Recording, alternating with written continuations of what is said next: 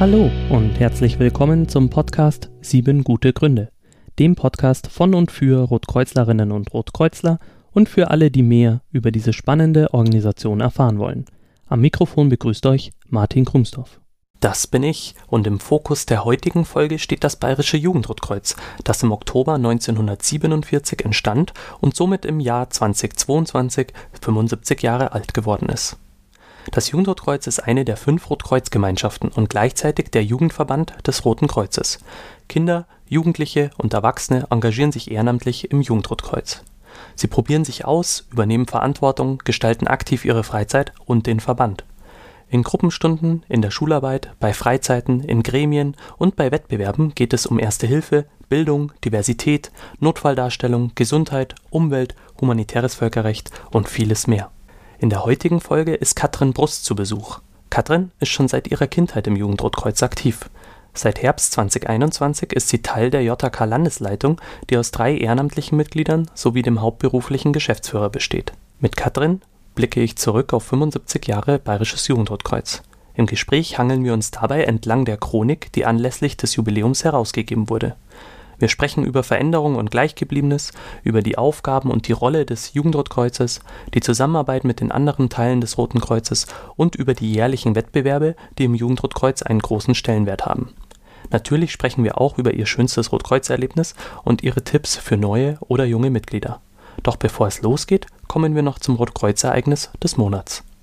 Am 10. Dezember 1948 fand in Bad Hersfeld eine Tagung statt, bei der die Grundzüge der Neuorganisation des Deutschen Roten Kreuzes in den drei westlichen Besatzungszonen (amerikanische, britische und französische Besatzungszone) festgelegt wurden Neben Vertretern der betreffenden bereits neu gegründeten Landesverbände vom Roten Kreuz und der Besatzungsmächte nehmen daran auch das IKRK also das Internationale Komitee vom Roten Kreuz, die Föderation, das Britische Rote Kreuz und das Französische Rote Kreuz teil. Zu den Grundzügen zählt die föderale Struktur mit ihren Verbandsstufen. Und jetzt viel Spaß bei der Folge. Und am Mikrofon ist mir jetzt zugeschaltet übers Internet die Katrin. Hallo Katrin. Hallo. Wer bist du und was machst du im Roten Kreuz? Ich bin die Katrin, ich bin 25 Jahre. Ich komme aus Neuendettelsau im Kreisverband Ansbach, dem Bezirk Obermittelfranken und ich bin seit einem Jahr stellvertretende Landesleitung im Bayerischen Jugendrotkreuz. Genau, du bist in der Landesleitung jetzt seit einem Jahr und du, ihr habt jetzt auch schon eure erste Jugendrotkreuz Landesversammlung hinter euch, die ihr organisiert habt. Ähm, heute wollen wir über mehrere Themen sprechen, nämlich zum einen ähm, einen Blick werfen auf äh, das Jugendrotkreuz, das in diesem Jahr in Bayern 75 Jahre alt geworden ist. Das ist so der erste Themenkomplex, über den wir sprechen wollen. Der zweite ist dann so ein bisschen äh, allgemeiner ähm, aufs Jugendrotkreuz geblickt und der dritte große Punkt ist quasi, dass wir über äh, die Wettbewerbe sprechen, die ja im Jugendrotkreuz eine große ähm, Rolle spielen. Jetzt fangen wir mal mit der Geschichte an. Ich habe mir das Heft geschnappt, das ihr von der Landesebene quasi rausgegeben habt, 25 äh, Jahre, ähm, 75 Jahre Bayerisches Jugendrotkreuz. Und da ist ja äh, quasi die Historie drin enthalten. Und ich habe mir gedacht, ich mache es jetzt heute mal ein bisschen anders, statt dich auszuquetschen, was du zu welchem Jahr alles weißt. Wir gehen die Jahre jetzt einfach durch, ich lese die vor und ähm, dann hangeln wir uns da entlang und äh, ich habe versucht, Fragen den einzelnen Blöcken zuzuordnen. Und dann machen wir das anhand der Geschichte, dass wir eben quasi darauf Bezug nehmen. Passt es so für dich? Ja, gerne. Gut, dann fange ich mit dem ersten an. Und zwar im Juli 1945 regte der Konstantin Prinz von Bayern, der damalige geschäftsführende Präsident des BAK, also des Bayerischen Roten Kreuzes, an, ähm, die Wiedereinrichtung des Jugendrotkreuzes. Und ähm, das hat er auch gegenüber der Besatzungsmacht, also den Amerikanern in Bayern eben ähm, ja getan. Und es war wohl ein bedeutsames Signal. Es wird damit das Bestreben zum Ausdruck gebracht, den Jugendlichen in Deutschland Kenntnis und Verständnis der Rotkreuzgrundsätze und das Bemühen um Völkerver Völkerverständigung und Frieden zu vermitteln. So, das klingt jetzt sehr pathetisch. Meine Frage wäre in der ähm, ja, Konstellation, welche Rolle spielen denn die Grundsätze der internationalen Rotkreuz- und Rothalben-Bewegung für das Jugendrotkreuz heute? Ja, also die Grundsätze spielen bis heute eine extrem wichtige Rolle. Ähm, wir wollen ja die Grundsätze den Kindern und Jugendlichen vermitteln und ähm, dass die die weitertragen in die Welt hinaus, weil ähm, ich denke, unsere Rotkreuz-Grundsätze ähm, sind generell für unsere Gesellschaft auch sehr wichtig, ähm, helfen uns dabei, offen und tolerant, respektvoll miteinander umzugehen, wenn man mit denen lebt. Wie gelingt euch das denn? Also wie vermittelt ihr den Kindern und Jugendlichen die äh, sieben Rotkreuz-Grundsätze? Also ich rede jetzt ganz privat von mir. Ähm, bei mir in der Gruppenstunde haben wir äh, dazu ein Spiel entwickelt, ähm, um den Kindern ähm, spielerisch ein bisschen beizubringen, was bedeutet das Ganze. Wir haben das auch auf unserer Homepage beim Jugendrotkreuz nochmal so in leichter Sprache veröffentlicht, dass es auch für Kinder verständlich wird, weil so, wenn man erstmal irgendwie Neutralität, Universalität hört, dann kann das ein kleines Kind oftmals nicht mal aussprechen, das Wort. Ähm, deswegen muss man das, sage ich mal, locker herunterbrechen, ähm, auf eine kindliche Ebene einfach spielerisch beibringen. Genau, wir kommen ja nachher auch noch zu den Wettbewerben, da spielen die ja auch immer wieder eine Rolle. Das heißt, es ist einfach eingebaut in die Gruppenarbeit mit den Kindern und Jugendlichen, ähm, die im Jugendrotkreuz aktiv sind. Ja, genau, einfach auch in unserem Handeln, wie wir mit den Kindern umgehen, wie wir untereinander im Jugendrotkreuz umgehen, da spielen die Werte auf jeden Fall eine wichtige Rolle, die Grundsätze, ja. Jetzt gehen wir mal weiter in der Historie. Am 27. Juli 46 sind wir mittlerweile, wird das Bayerische Rote Kreuz von der amerikanischen Besatzungsmacht ins Leben gerufen. 1947, genauer gesagt am 18. Oktober, beschließt dann der Landesvorstand des Bayerischen Roten Kreuzes die Gründung des Bayerischen Jugendrotkreuzes. Die erste Jugendrotkreuzgruppe nach dem Krieg entsteht in Memmingen. Und das ist jetzt sozusagen ähm, auch das Geburtsdatum des Bayerischen Jugendrotkreuzes nach dem Krieg. Das heißt, wir feiern heuer die 75 Jahre friedliche ähm, Geschichte des Bayerischen Jugendreizes. Dann geht's weiter in dem Heft ähm, das ich natürlich auch in den Shownotes verlinken werde für die HörerInnen, dass ihr da auch mal nachschlagen könnt.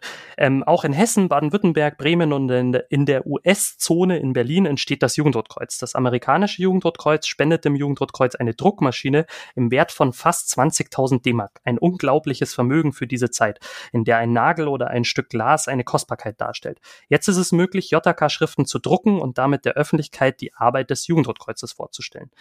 Es wird die Herausgabe von Werkbriefen beschlossen, mit denen die Lehrer und Schüler über Programme des Jugendrotkreuzes, kurz JK, informiert werden können. Am 18. August 1948 ergeht vom Bayerischen Kultusministerium der ein Erlass, nachdem in Schulen in Erste-Hilfe-Kurs vom Roten Kreuz gegeben werden kann und soll.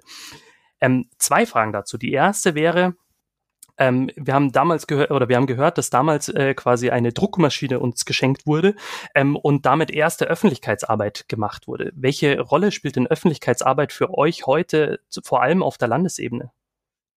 Ähm, ja, also wir beschäftigen uns sehr viel mit der Öffentlichkeitsarbeit, weil dadurch ähm, können wir zum einen die Interessen der Jugendlichen und Kinder vertreten, was ja auch unsere Aufgabe ist, gerade auch als Landesleitung, dafür sind wir ja da, ähm, als auch, dass wir neue Mitglieder gewinnen können ähm, und der Öffentlichkeit zeigen, wer sind wir, was machen wir eigentlich, warum sind wir so wichtig, warum sind wir so ein toller Jugendverband. Genau, und de, der zweite Aspekt war ja, de, den wir gerade gehört haben in diesem historischen Auszug, ähm, immer, eben das Thema Erste Hilfe an Schulen, vor allem Schularbeit. Ähm, welche Rolle spielt denn heute Schularbeit für das Jugendrotkreuz? Ich muss sagen, ich finde es tatsächlich faszinierend, ähm, weil bis heute der Schulsanitätsdienst ja ein großer Aufgabenbereich vom Jugendrotkreuz ist. Ähm, wir sind in ganz Bayern an äh, Schulen vertreten. Ähm, das ist für uns ähm, ein ganz wichtiger Part. Ähm, das ist auch oft der erste Kontakt, den dann ähm, Jugendliche zum Jugendrotkreuz bekommen.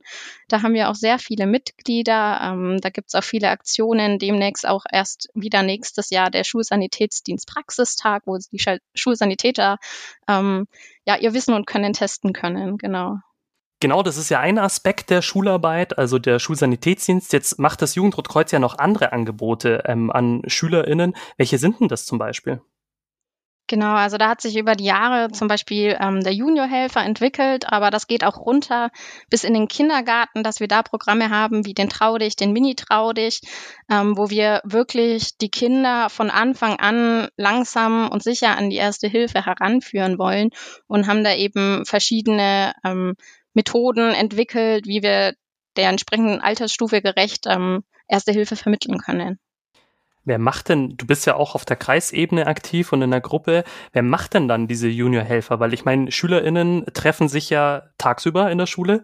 Ähm, wir Ehrenamtliche haben ja meistens Studium, Beruf, ähm, andere Verpflichtungen tagsüber. Wie kommt denn das zu, zusammen? Also wie finden solche Angebote dann überhaupt statt? Ähm, das ist je nach Kreisverband, ähm, je nach Ortsgruppe sehr unterschiedlich. Also in erster Linie klar durch ehrenamtliche Helfer, die das viel machen und ähm, tatsächlich auch ihre Zeit hernehmen und sagen, okay, wir gehen in die Schulen, auch mal vielleicht bei einem Nachmittagsevent oder so.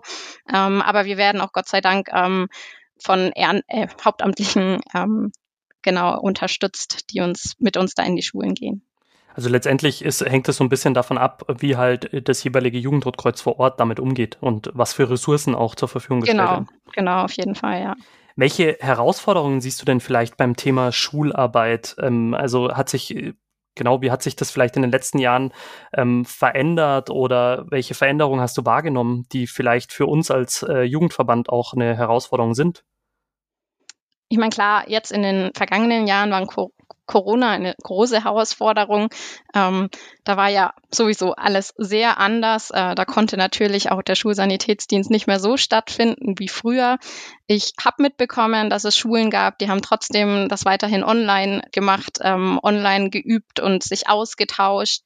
Ähm, dann kommt es natürlich auch immer darauf an, ähm, mit G9, G8, wie viel Nachmittagsunterricht ähm, ist da, wie viel ähm, ja, Platz wird da auch in den Schulen geschaffen für den Schulsanitätsdienst. Ähm, ja, und jetzt hat, ähm, müssen wir mal schauen, wie das dann in Zukunft weitergeht, auch mit dem Ganztagesförderungsgesetz. Das wird ja auch bald auf uns zukommen. Ähm, genau, das hat ja auch alles Einfluss auf die Jugendarbeit, sei es auf den Schulsanitätsdienst als auch auf unsere Gruppenstunden dann in der Freizeit. Das heißt aber, ihr habt diese Themen auch auf dem Schirm und macht entsprechend, unterbreitet entsprechende Vorschläge auch an die Politik und auch in den Verband rein, äh, da entsprechend auf die ja, Veränderungen, Herausforderungen zu reagieren. Ja, auf jeden Fall. Also wir müssen zum einen ja schauen, ähm, wie ist überhaupt die Meinung bei uns im Jugendrotkreuz. Ähm, deswegen haben wir auch unsere Gremien und Sitzungen, wo wir darüber diskutieren und uns austauschen. Und dann versuchen wir natürlich bestmöglich ähm, unsere Meinung, unsere Stimme ähm, zu vertreten. Das ist eine super Überleitung. Wir können nämlich in der Geschichte weiter voranschreiten. Ähm, Im März 1949 trifft sich der Landesausschuss Jugend, kurz LAJ, zu seiner ersten Sitzung in Stockdorf. Themen sind Satzung, Organisation und Leitung und vor allem die Frage, wie die Arbeit des Bayerischen Jugendrotkreuzes an den Schulen aussehen soll. Man ringt um Anerkennung beim Kultusministerium, um eine Finanzierung der Programme, um Abgrenzung von anderen Jugendbünden, Strukturen, Klarheit in der Selbstdarstellung, um Schulungsinhalte für Mitglieder und angehende Führungskräfte. Ich diene zum wird zum Wahlspruch der Schul- und Klassengemeinschaften. Das Bayerische Jugendrotkreuz bringt Aufklärungsblätter mit den Themen Wir kämpfen gegen Typhus und Austreibung der Würmer heraus, die an Schulen verteilt werden. Ähm, jetzt erstmal zuerst, du hast ja auch gerade schon angesprochen, es gibt heute auch noch Gremien. Gibt es denn den LAJ noch? Ja, den gibt's noch. Den habe ich erst vor ja, vorletztes Wochenende hatten wir erst LAJ-Sitzung, genau. Jetzt müssen wir aber auch verraten, was wir für einen Tag haben. Also wir nehmen ja auf am 14. November so, ja. am Abend. genau, damit, damit man da noch einen Bezug herstellen kann, wenn man das möchte.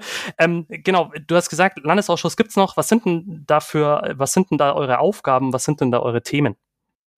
Genau, also wir beschäftigen uns teilweise, also wie es da drin steht, immer noch ähm, mit unserer Satzung, mit unserer Ordnung. Ähm, wir schauen, dass unsere Arbeits- und Projektgruppen ähm, vorangehen. Genau, was steht eben so im Verband an, ähm, was können wir auf Landesebene ähm, gemeinsam für Projekte stemmen, auf die Bezirksebenen berichten uns eben, was läuft auf Bezirksebene in den ihren Kreisverbänden, damit wir auch den Bezug zur Basis haben und wissen, was eigentlich so läuft, weil das bekommt man ja dann doch nicht bei jedem Kreisverband mit auf der Landesebene und genau treffen dann eben auch Entscheidungen und schauen, ähm, wie wir so weiter verfahren wollen. Was sind das für Entscheidungen zum Beispiel? Mm, ja, für Projekte, also wir besprechen gemeinsam einfach Projekte, zum Beispiel, okay, was haben wir für Planungen, 75 Jahre Jugendrotkreuz, ähm, wenn es irgendwo Probleme gibt, versuchen wir gemeinsam Lösungen zu finden. Wir bereiten zum Beispiel dann ähm, wiederum eine Landesversammlung vor, die jedes Jahr stattfindet. Ähm, das sind ja ganz verschiedene Sachen. Was ist denn deine Rolle im Landesausschuss Jugend? Ähm, ja, ich bin, wie schon gesagt, zum einen ähm, derjenige, der unter anderem das Ganze organisiert, den Landesausschuss. Aber auch ähm, wir als Landesleitung versuchen natürlich möglichst viel Input und möglichst viel Austausch ähm, beim Landesausschuss zu haben, um zu wissen, in welche Richtung wollen wir gemeinsam weitergehen. Genau, ein bisschen klang es an, aber wir können es ja konkret machen. Jetzt äh, seid ihr zu dritt aus der Landesleitung. Genau. Ihr wurdet letztes mhm. Jahr in der Landesversammlung vom Jugendrotkreuz gewählt. Und die anderen Mitglieder aus dem Landesausschuss sind ja nicht von dieser Landesversammlung gewählt, sondern die werden ähm, in ihren Bezirken, also das sind ja meistens die Vorsitzenden aus den jeweiligen ähm, Bezirken vom Jugendrotkreuz, äh, die entsendet werden. Und dann gibt's ja, glaube ich, noch die Möglichkeit, Mitglieder hinzuzuberufen. Genau, aber dann, ja, ah, nee, dann habe ich noch einen vergessen, den Geschäftsführer des Jugendrotkreuzes, der noch beratend quasi mit dabei ist. Und das ist letztendlich das Gremium Landesausschuss Jugend, oder? Ja, genau. genau, korrekt. Und jetzt haben wir schon ein paar Mal über die Landesversammlung gesprochen.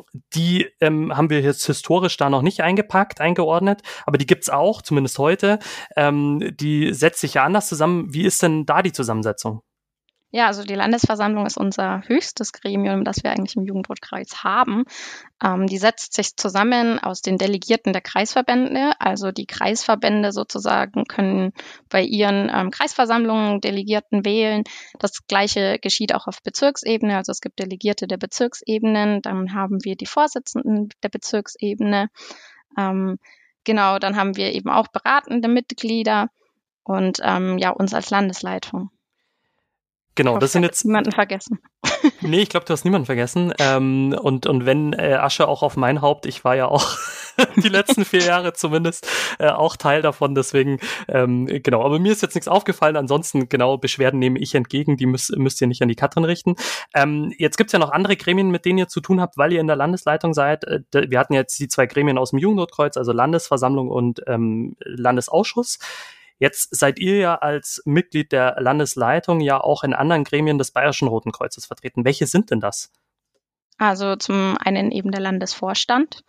Ähm, das ist für uns immer ein ganz wichtiges Gremium, ähm, um ja genau eben zu sagen, was läuft gerade so im Jugendrotkreuz, die ähm, äh, Interessen des Jugendrotkreuzes in unserem Roten Kreuz, im Bayerischen Roten Kreuz eben zu vertreten. Ähm, genau, dann haben wir eben gibt es noch die Landesversammlung des BRKs, ähm, da sind wir auch vertreten. Dann gibt es noch einen runden Tisch der Gemeinschaftsjugend, einen runden Tisch der Gemeinschaften. genau. Und ich glaube, das Präsidium hast du noch unterschlagen. Das Präsidium, genau, ja. genau. Und genau, bist du da jetzt überall dabei? Also fangen wir mal vorne an mit dem Präsidium. Bist du da auch äh, bei den Sitzungen ähm, dabei? Nee, nee, eigentlich nicht. Das macht äh, Kirk, unser Landesvorsitzender. Genau, und äh, ihr zwei StellvertreterInnen seid da auch nicht, wenn er krank ist oder so, sondern Doch, da das, das vertreten wir schon. Genau, im Landesvorstand seid ihr, glaube ich, zu, seid ihr da zu dritt oder seid ihr zu zweit da vertreten? Ähm, wir können zu dritt teilnehmen, okay. ähm, sind zu zweit stimmberechtigt. Genau, meistens sind wir zu zweit da. Okay. Ähm, dann hatten wir noch die Landesversammlung vom Bayerischen Roten Kreuz. Das ist vielleicht für die Hörerinnen interessant. Also äh, die Landesversammlung vom Bayerischen Roten Kreuz, da kommen alle Delegierten aus allen Kreisverbänden zusammen, die letztendlich ähm, ja eine der Hauptaufgaben, sage ich mal, ist die Weiterentwicklung der Satzung, die für das gesamte Bayerische Rote Kreuz gilt. Nicht zu verwechseln mit der Landesversammlung im Jugendrotkreuz, wo man sich vor allem eben um die Belange des Jugendrotkreuzes und des Jugendverbands letztendlich beschäftigt. Also da, da ist immer so Verwechslungsgefahr, deswegen weise ich nochmal darauf hin. Ähm, und dann hattest du noch die runden Tische, genau. Das ist letztendlich so ein Austausch mit den anderen, also insgesamt gibt es ja fünf Gemeinschaften und dann Austausch quasi mit den anderen Gemeinschaften, einmal mit dem Fokus Jugendarbeit und einmal quasi Gemeinschaften unter sich auf äh, quasi Leitungsebene, oder? Ja, das ist einfach so der nicht ganz so förmliche Austausch, aber ähm, genau, der ist auch immer wichtig. Jetzt ist es ja relativ, also das klingt jetzt nach relativ viel Arbeit und Themen. Jetzt habt ihr ähm, ja nicht nur die Aufgabe in der Landesleitung, die eigene Gemeinschaft weiterzuentwickeln und auch die Themen, die anfallen, ähm, irgendwie zu beackern, sondern ihr seid auch noch in den Gesamtverband eingebunden. Und da stelle ich mir die Frage, jetzt so vor dem Hinblick, Stichwörter wie Studium, bei dir zum Beispiel, Flächenland Bayern. Also man kann sehr viel und sehr weit fahren. Also wenn man zum Beispiel mal von Berchtesgaden nach Würzburg fährt, dann kriegt man ein, Gefühl dafür, wie groß Bayern ist.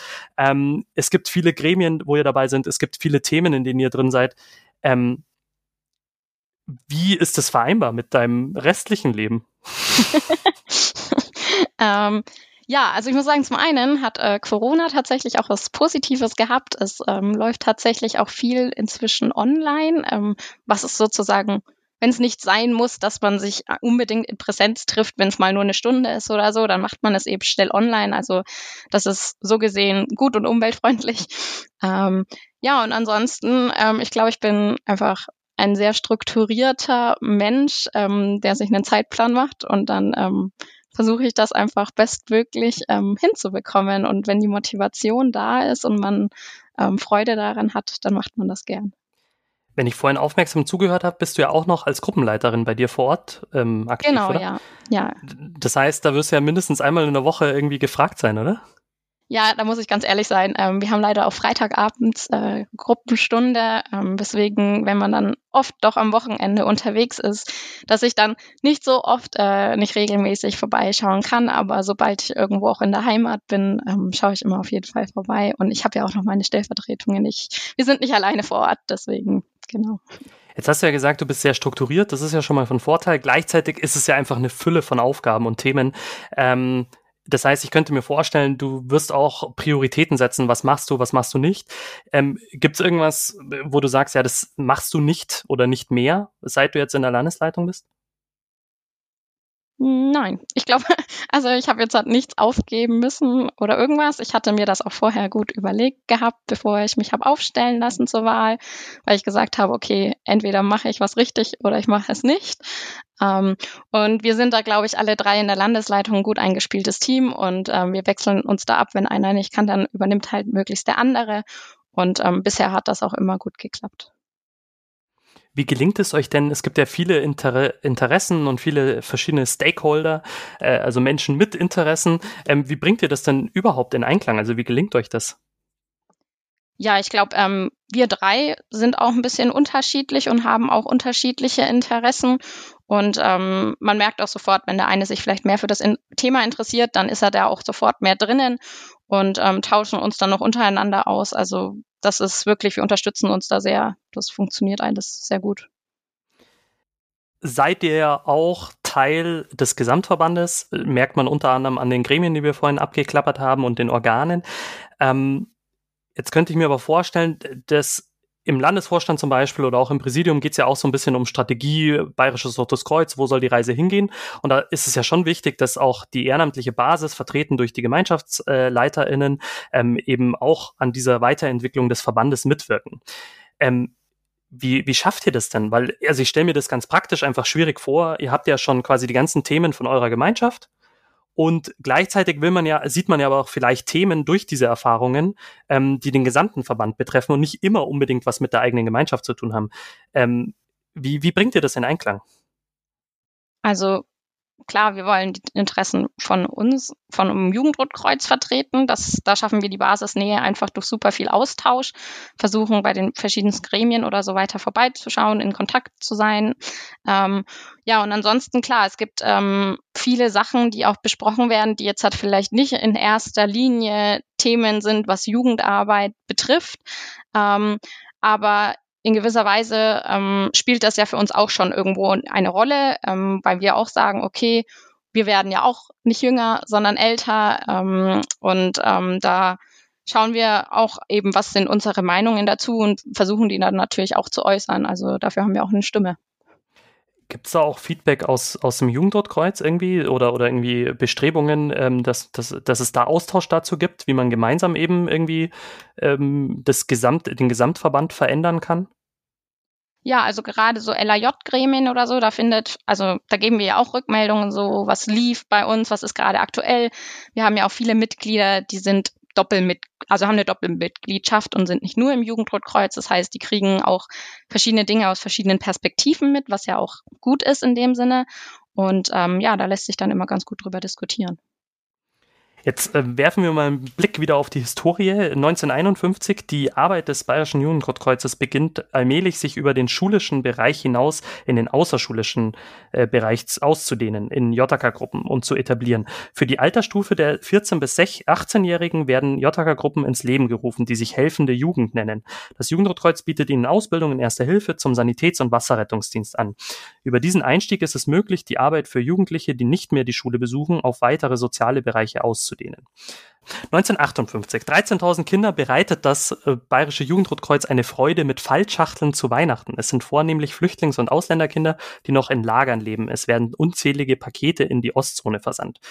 Äh, Im selben Jahr, die Jugendlichen im Bayerischen Jugendrotkreuz wünschen sich eine offizielle Dienstkleidung. Sie wird bewilligt unter der Bedingung, dass sie keine Uniformierung oder Fantasieverkleidung darstellt und nur während des Dienstes im, Ju Rot, äh, im Roten Kreuz getragen wird. Wie ist denn das heute? Gibt es heute noch eine Dienstbekleidung? Also wir haben keine Dienstbekleidung jetzt hat, wie es hier drinnen steht.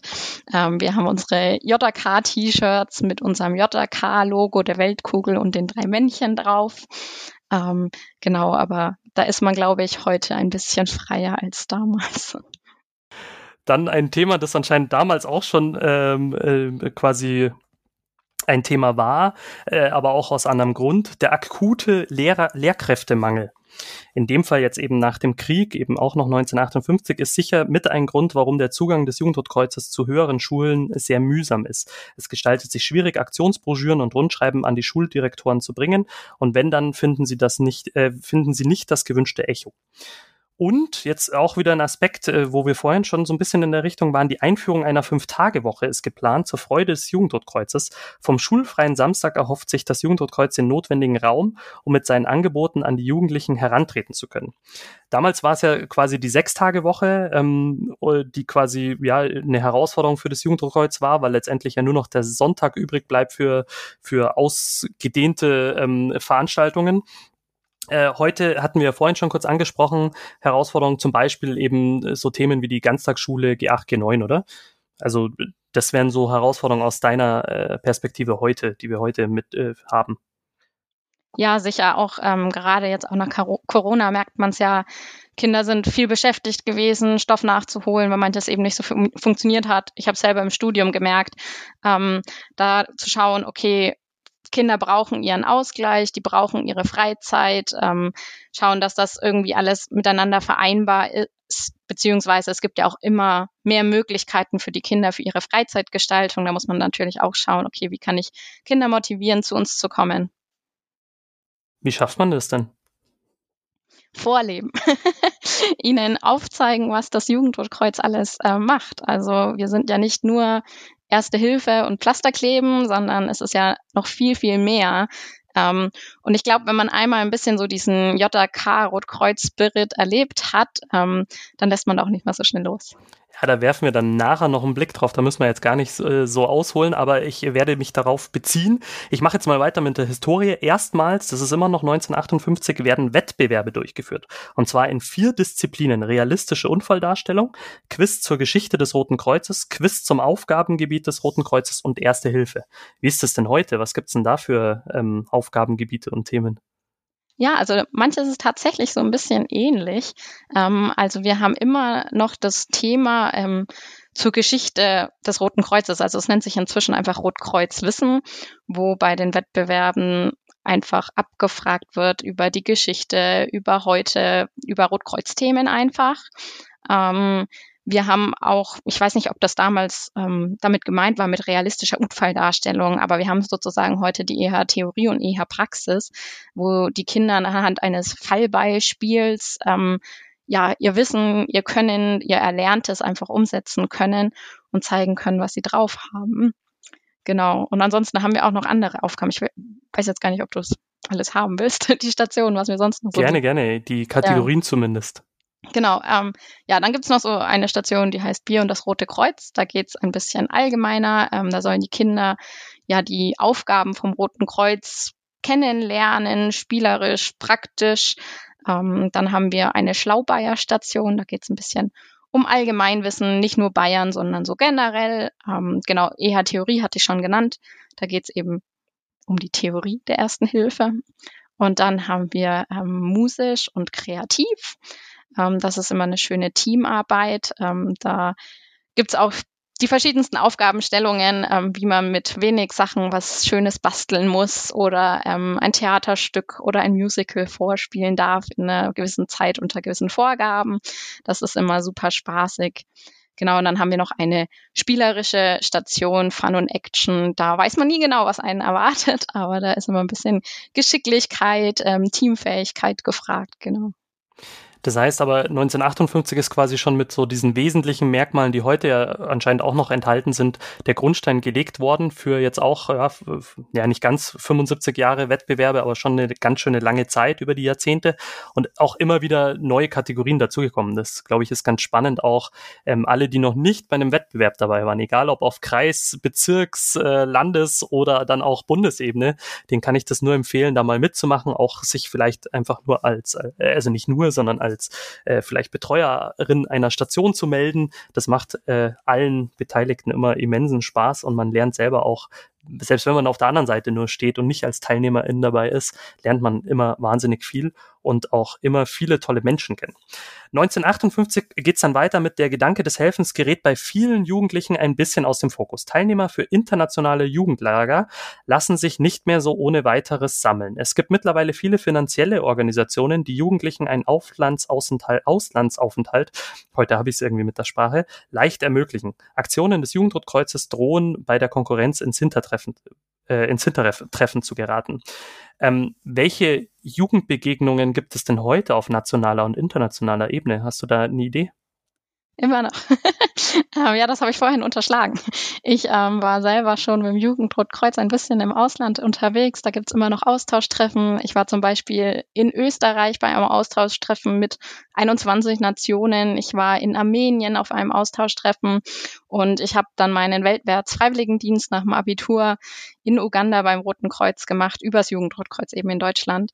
Ähm, genau, das war alles Jugendrotkreuz verknüpft. Also da bestehen auch heute noch viele Austauschtreffen, ähm, was auch immer ganz toll ist zu sehen. Wie läuft die Arbeit in anderen Ländern? Wie ist das Jugendrotkreuz in anderen Ländern aufgebaut? Ähm, das gibt einem für seine persönliche Arbeit immer sehr viel Input. Man findet tolle Freundschaften fürs Leben. Also kann ich nur jedem sehr ans Herz legen. Ich wäre schon darauf zurückgekommen. Ich habe mich natürlich gut vorbereitet. Ähm, aber äh, das kommt tatsächlich nachher nochmal. Jetzt wäre erstmal meine Frage, welchen Stellenwert haben denn diese internationalen und nationalen Begegnungen für das Jugendrotkreuz, aber jetzt zum Beispiel auch persönlich für dich?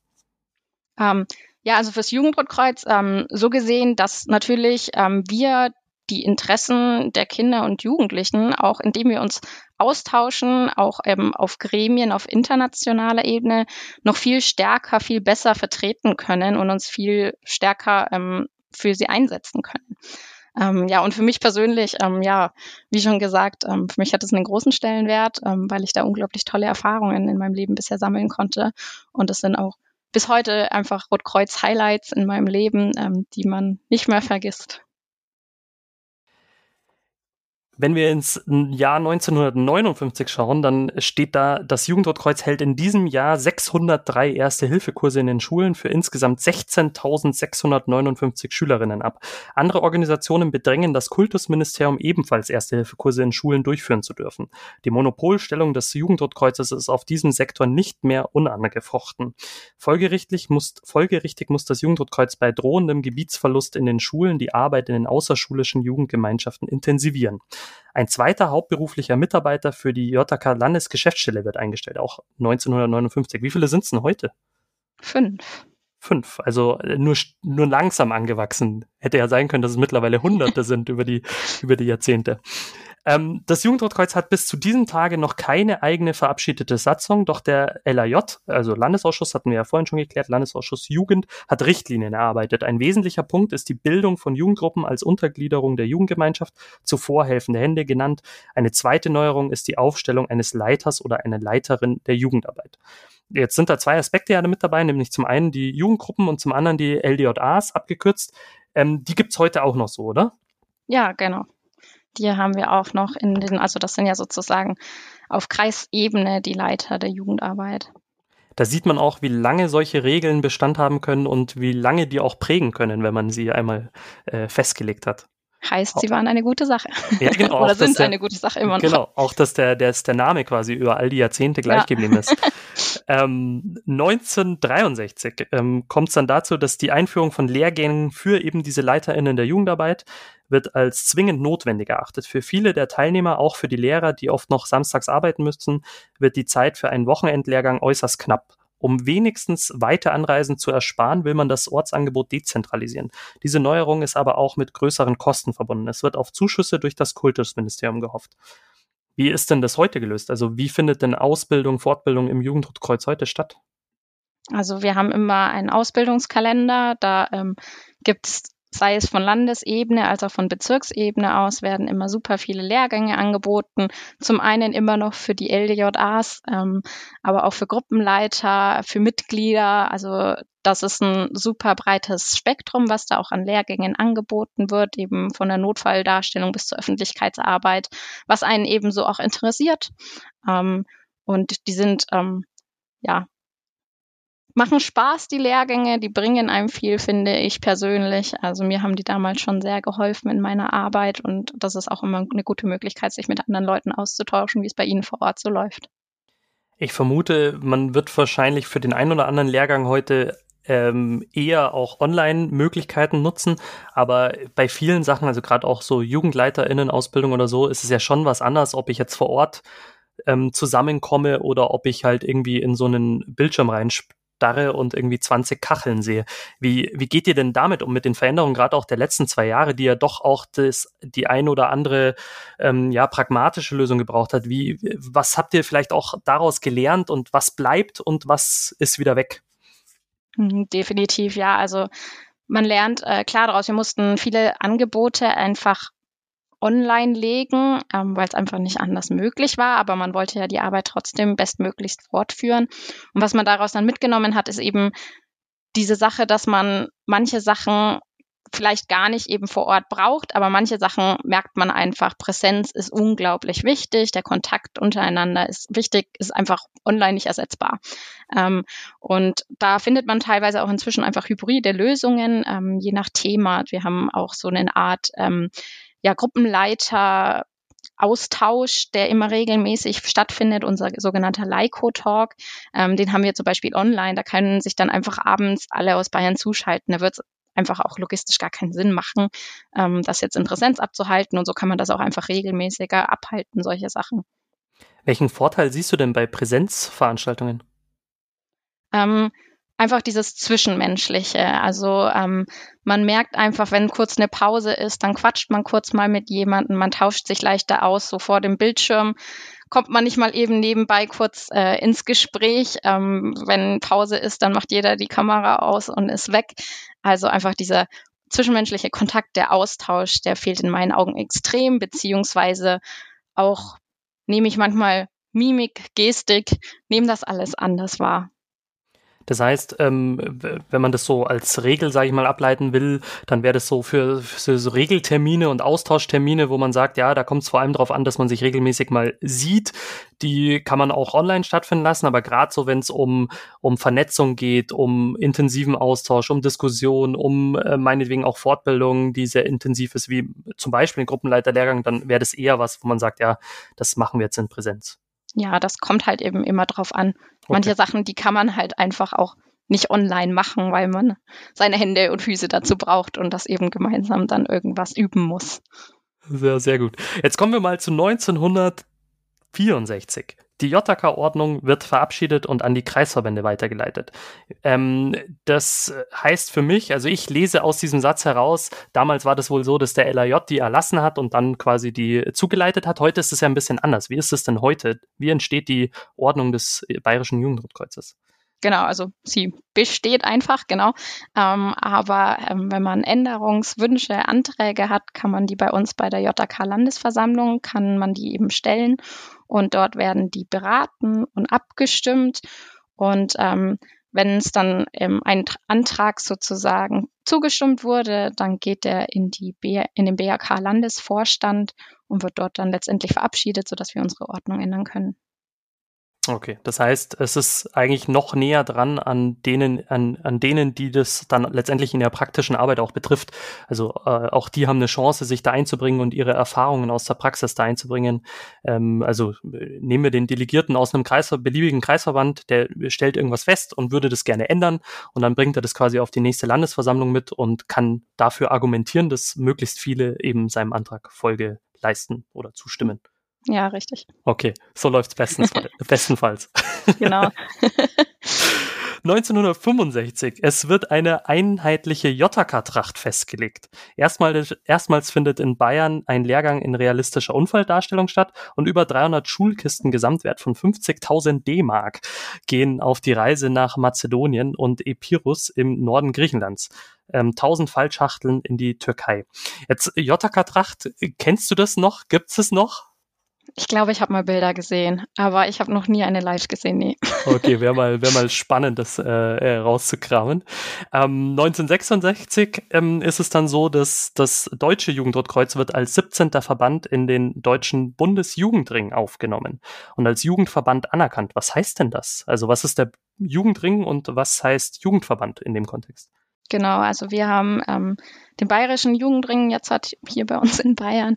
Ähm, das ist ähm, sozusagen die ähm, ganzen Jugendverbände, also sei es ähm, die Deutsche Katholische Jugend, ein Trachtenverein, alle möglichen Jugendverbände eben ähm, sitzen sozusagen im Bayerischen Jugendring und ähm, beraten untereinander was bei Ihnen gerade aktuell ist, ob es ähm, Dinge gibt, ähm, die für Sie wichtig sind, ähm, die man dann eben dadurch auch versucht, ähm, in geeinter Stimme voranzutreiben, auch eben in der Politik, in der Öffentlichkeit, weil auch hier wieder sozusagen mehr Leute ähm, eine größere Stimmgewalt haben. Genau, also die Idee, die dahinter steckt, ist dann quasi zu sagen, okay, alle Jugendverbände, die es so gibt in den verschiedenen Vereinen, die kommen zusammen und verleihen ihren Jugendlichen und Kindern, die sie vertreten, quasi eine Stimme in der Gesellschaft, in der Politik. Ja. So kann man das, okay, zusammenfassen. Und ähm, du hast schon gesagt, es gibt auch einen bayerischen Jugendring. Wie ist es denn, wie schaut es denn auf den anderen Ebenen aus? Gibt es dann den deutschen äh, den deutschen Jugendring, Bundesjugendring gar nicht mehr oder wie, wie ist Doch. es da? Doch, den gibt's auch. Das ähm. heißt, diese Jugendringe gibt's eigentlich auf allen Ebenen, die wir auch kennen, oder? Genau, Kreisjugendring, Bezirksjugendring, Bayerischer Jugendring und Bundesjugendring. Okay. Ähm, 1966 geht's dann weiter mit, äh, damit ist der Wandel des Jugendrotkreuzes vom, von einer Schülerorganisation zum Jugendverband vollzogen. Erstmalig wird an den Bundeswettbewerb des äh, Jugendrotkreuzes ein internationaler Wettbewerb angeschlossen. Jetzt gibt's ja im Bayerischen Roten Kreuz nicht nur das Jugendrotkreuz, wo Jugendarbeit stattfindet, sondern zum Beispiel auch bei der Wasserwacht oder bei den Bereitschaften findet ja auch Jugendarbeit statt. Das ist nicht in allen Landesverbänden so, aber bei uns ist es so. Ähm, welche Sonderrolle hat denn, denn das Jugendrotkreuz trotzdem in Bayern? Genau, also dadurch, dass wir als Jugendrotkreuz, als Jugendverband eben alle Gemeinschaften vertreten. Also wir vertreten auch eine Bereitschaftsjugend, eine Wasserwachtsjugend, eine Berg Bergwachtjugend, ähm, vertreten wir sozusagen auch zum Beispiel in den Jugendringen mit. Ähm, das heißt, wir haben auch zum Beispiel eben den RTGJ, also diesen runden Tisch der Gemeinschaftsjugend, wo eben dieser Austausch stattfindet, dass wir auch wissen, okay, jetzt in letzter Zeit zum Beispiel mit dieser ähm, Temperaturregulierung in den Schwimmbädern, da kam die Wasserwacht auch und hat gesagt, so hey, wir brauchen eure Unterstützung, ähm, dass wir gemeinsam eben solche Sachen angehen und ähm, dafür unsere Jugendarbeit kämpfen. Das heißt, äh, das Jugendrotkreuz hat insofern eine besondere Rolle ähm, innerhalb der Gemeinschaften, weil es quasi die ja, Wünsche, Rechte und so weiter der Jugendlichen aus allen ähm, Gemeinschaften gegenüber anderen vertritt. So, auch, auch im Landesvorstand. Also im Landesvorstand ist ja, glaube ich, niemand von der Bereitschaftsjugend, sondern da ist äh, der Landesleiter, Landesbereitschaftsleiter, aber der Landesjugendwart ist ja da nicht dabei, sondern da seid ihr dabei und ihr sprecht quasi für alle Jugenden. Nicht? Nee. Sondern? ähm, also im Landesvorstand geht es ja um die Gemeinschaften. Da sitzen ja die Gemeinschaften. Ähm, und da wird sozusagen die Wasserwachtsjugend auch von ihrer Gemeinschaft der Wasserwacht vertreten. Genau. Und außerhalb des Roten Kreuzes sozusagen vertreten wir alle Jugenden. Und innerhalb des Jugendrotkreuz, äh, innerhalb des Roten Kreuzes vertreten wir uns als Gemeinschaft. Okay.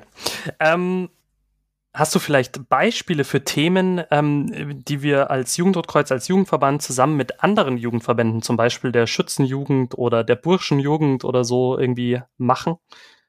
Ja, also zum Beispiel das Thema Vielfalt. Ähm, da ist das Jugendrotkreuz sehr mit vorne dabei.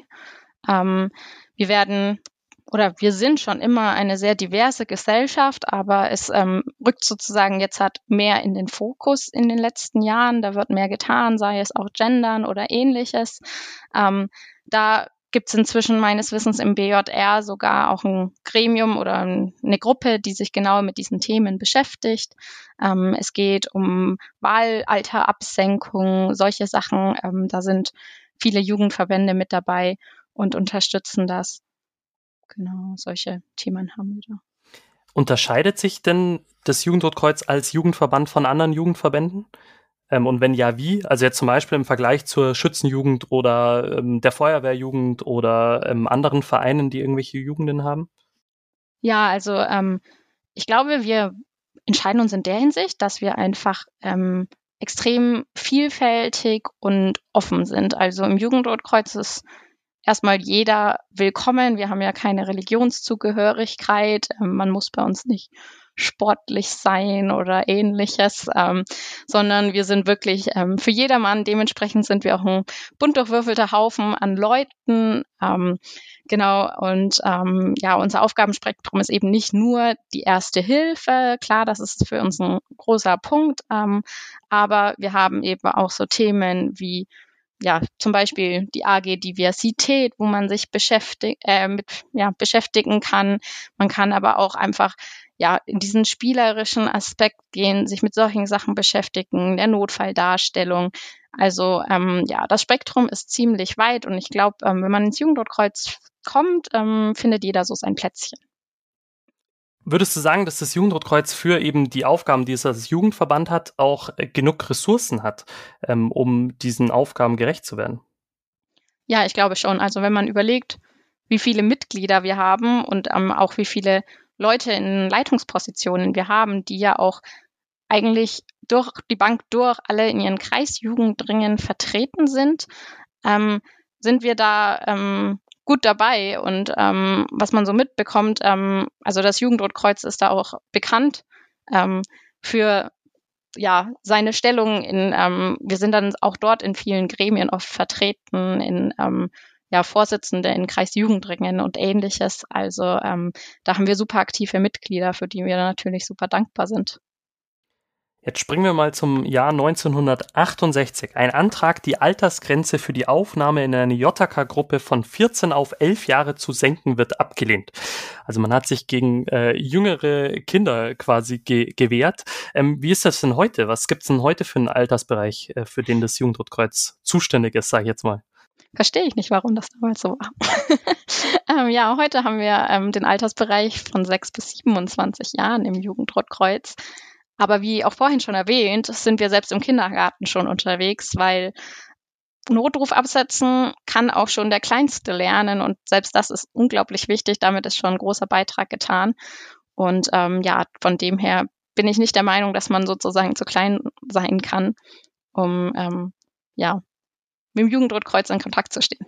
Ich bin mir gar nicht sicher. Ich, ich, äh, äh, ich, ich habe auch so eine Altersgrenze von sechs Jahren im Kopf, aber ich glaube tatsächlich, dass wir im Jugendrotkreuz mittlerweile gar keine Altersgrenze mehr haben. Ähm, ich glaube, dass die rausgefallen ist irgendwann. Aber das können wir auch noch nachliefern in den Shownotes.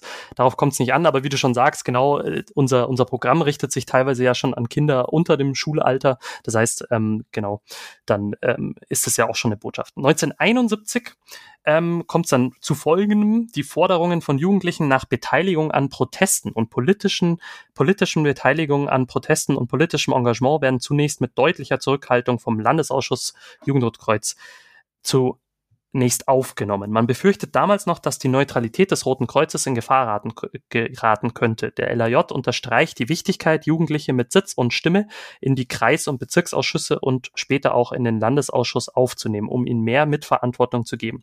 Der Schulsanitätsdienst das ist jetzt im gleichen Jahr, besteht seit 20 Jahren.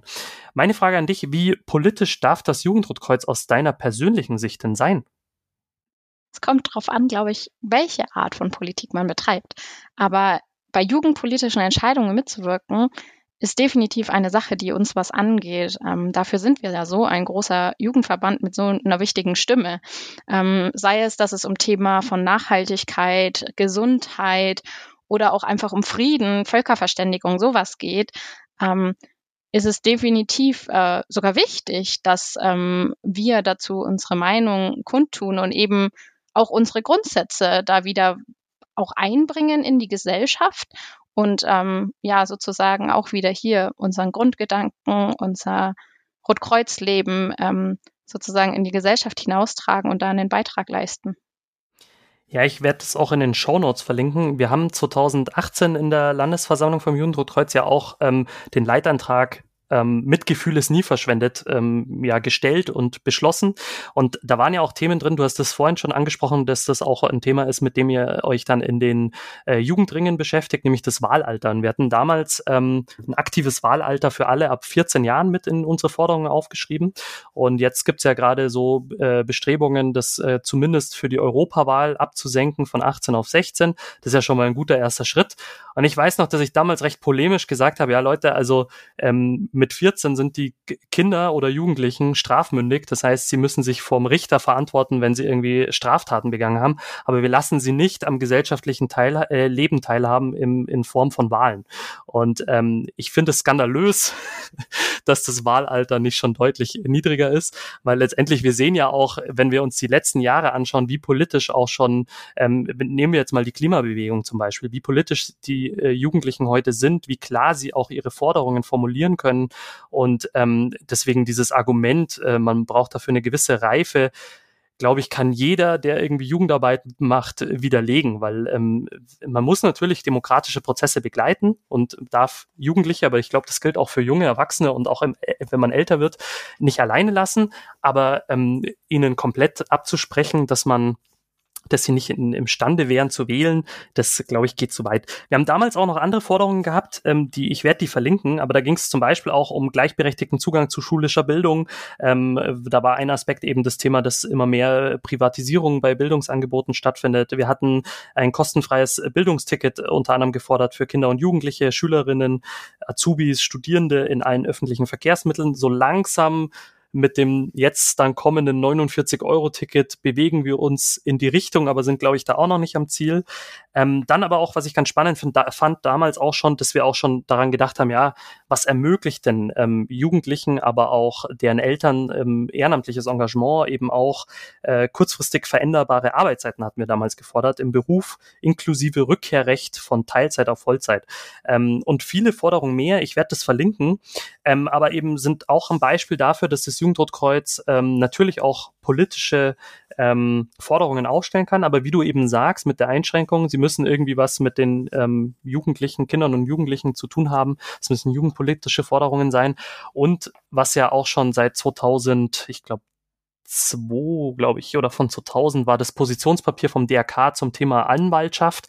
Und da heißt es ja, dass während der Grundsatz der Neutralität Zurückhaltung bei Auseinandersetzungen fordert, gebietet der Grundsatz der Menschlichkeit unter Umständen eine Positionierung des Deutschen Roten Kreuzes bezüglich in sein Mandat fallender Fragen. Das Deutsche Rote Kreuz nimmt zu humanitären Fragen in der öffentlichen Diskussion Stellung, um die Anliegen von Schutz- und hilfebedürftigen Menschen zu vertreten. Und so ähnlich haben wir damals ja auch argumentiert, dass wir gesagt haben, ja, äh, also die Forderungen, die wir aufstellen, das sind halt welche, die ähm, ja für Kinder und Jugendliche, um denen eine Stimme zu geben, eben gestellt werden, um denen dann Ausdruck zu verleihen. Eine andere ähm, Geschichte, mit der wir ja auch immer wieder ähm, quasi politische, gesellschaftliche Themen aufgreifen, sind ja die Kampagnen im Jugendrotkreuz. Was würdest du sagen, sind welche Rolle spielen diese Kampagnen ähm, im Jugendrotkreuz, aber auch für die gesamte Organisation Rotes Kreuz?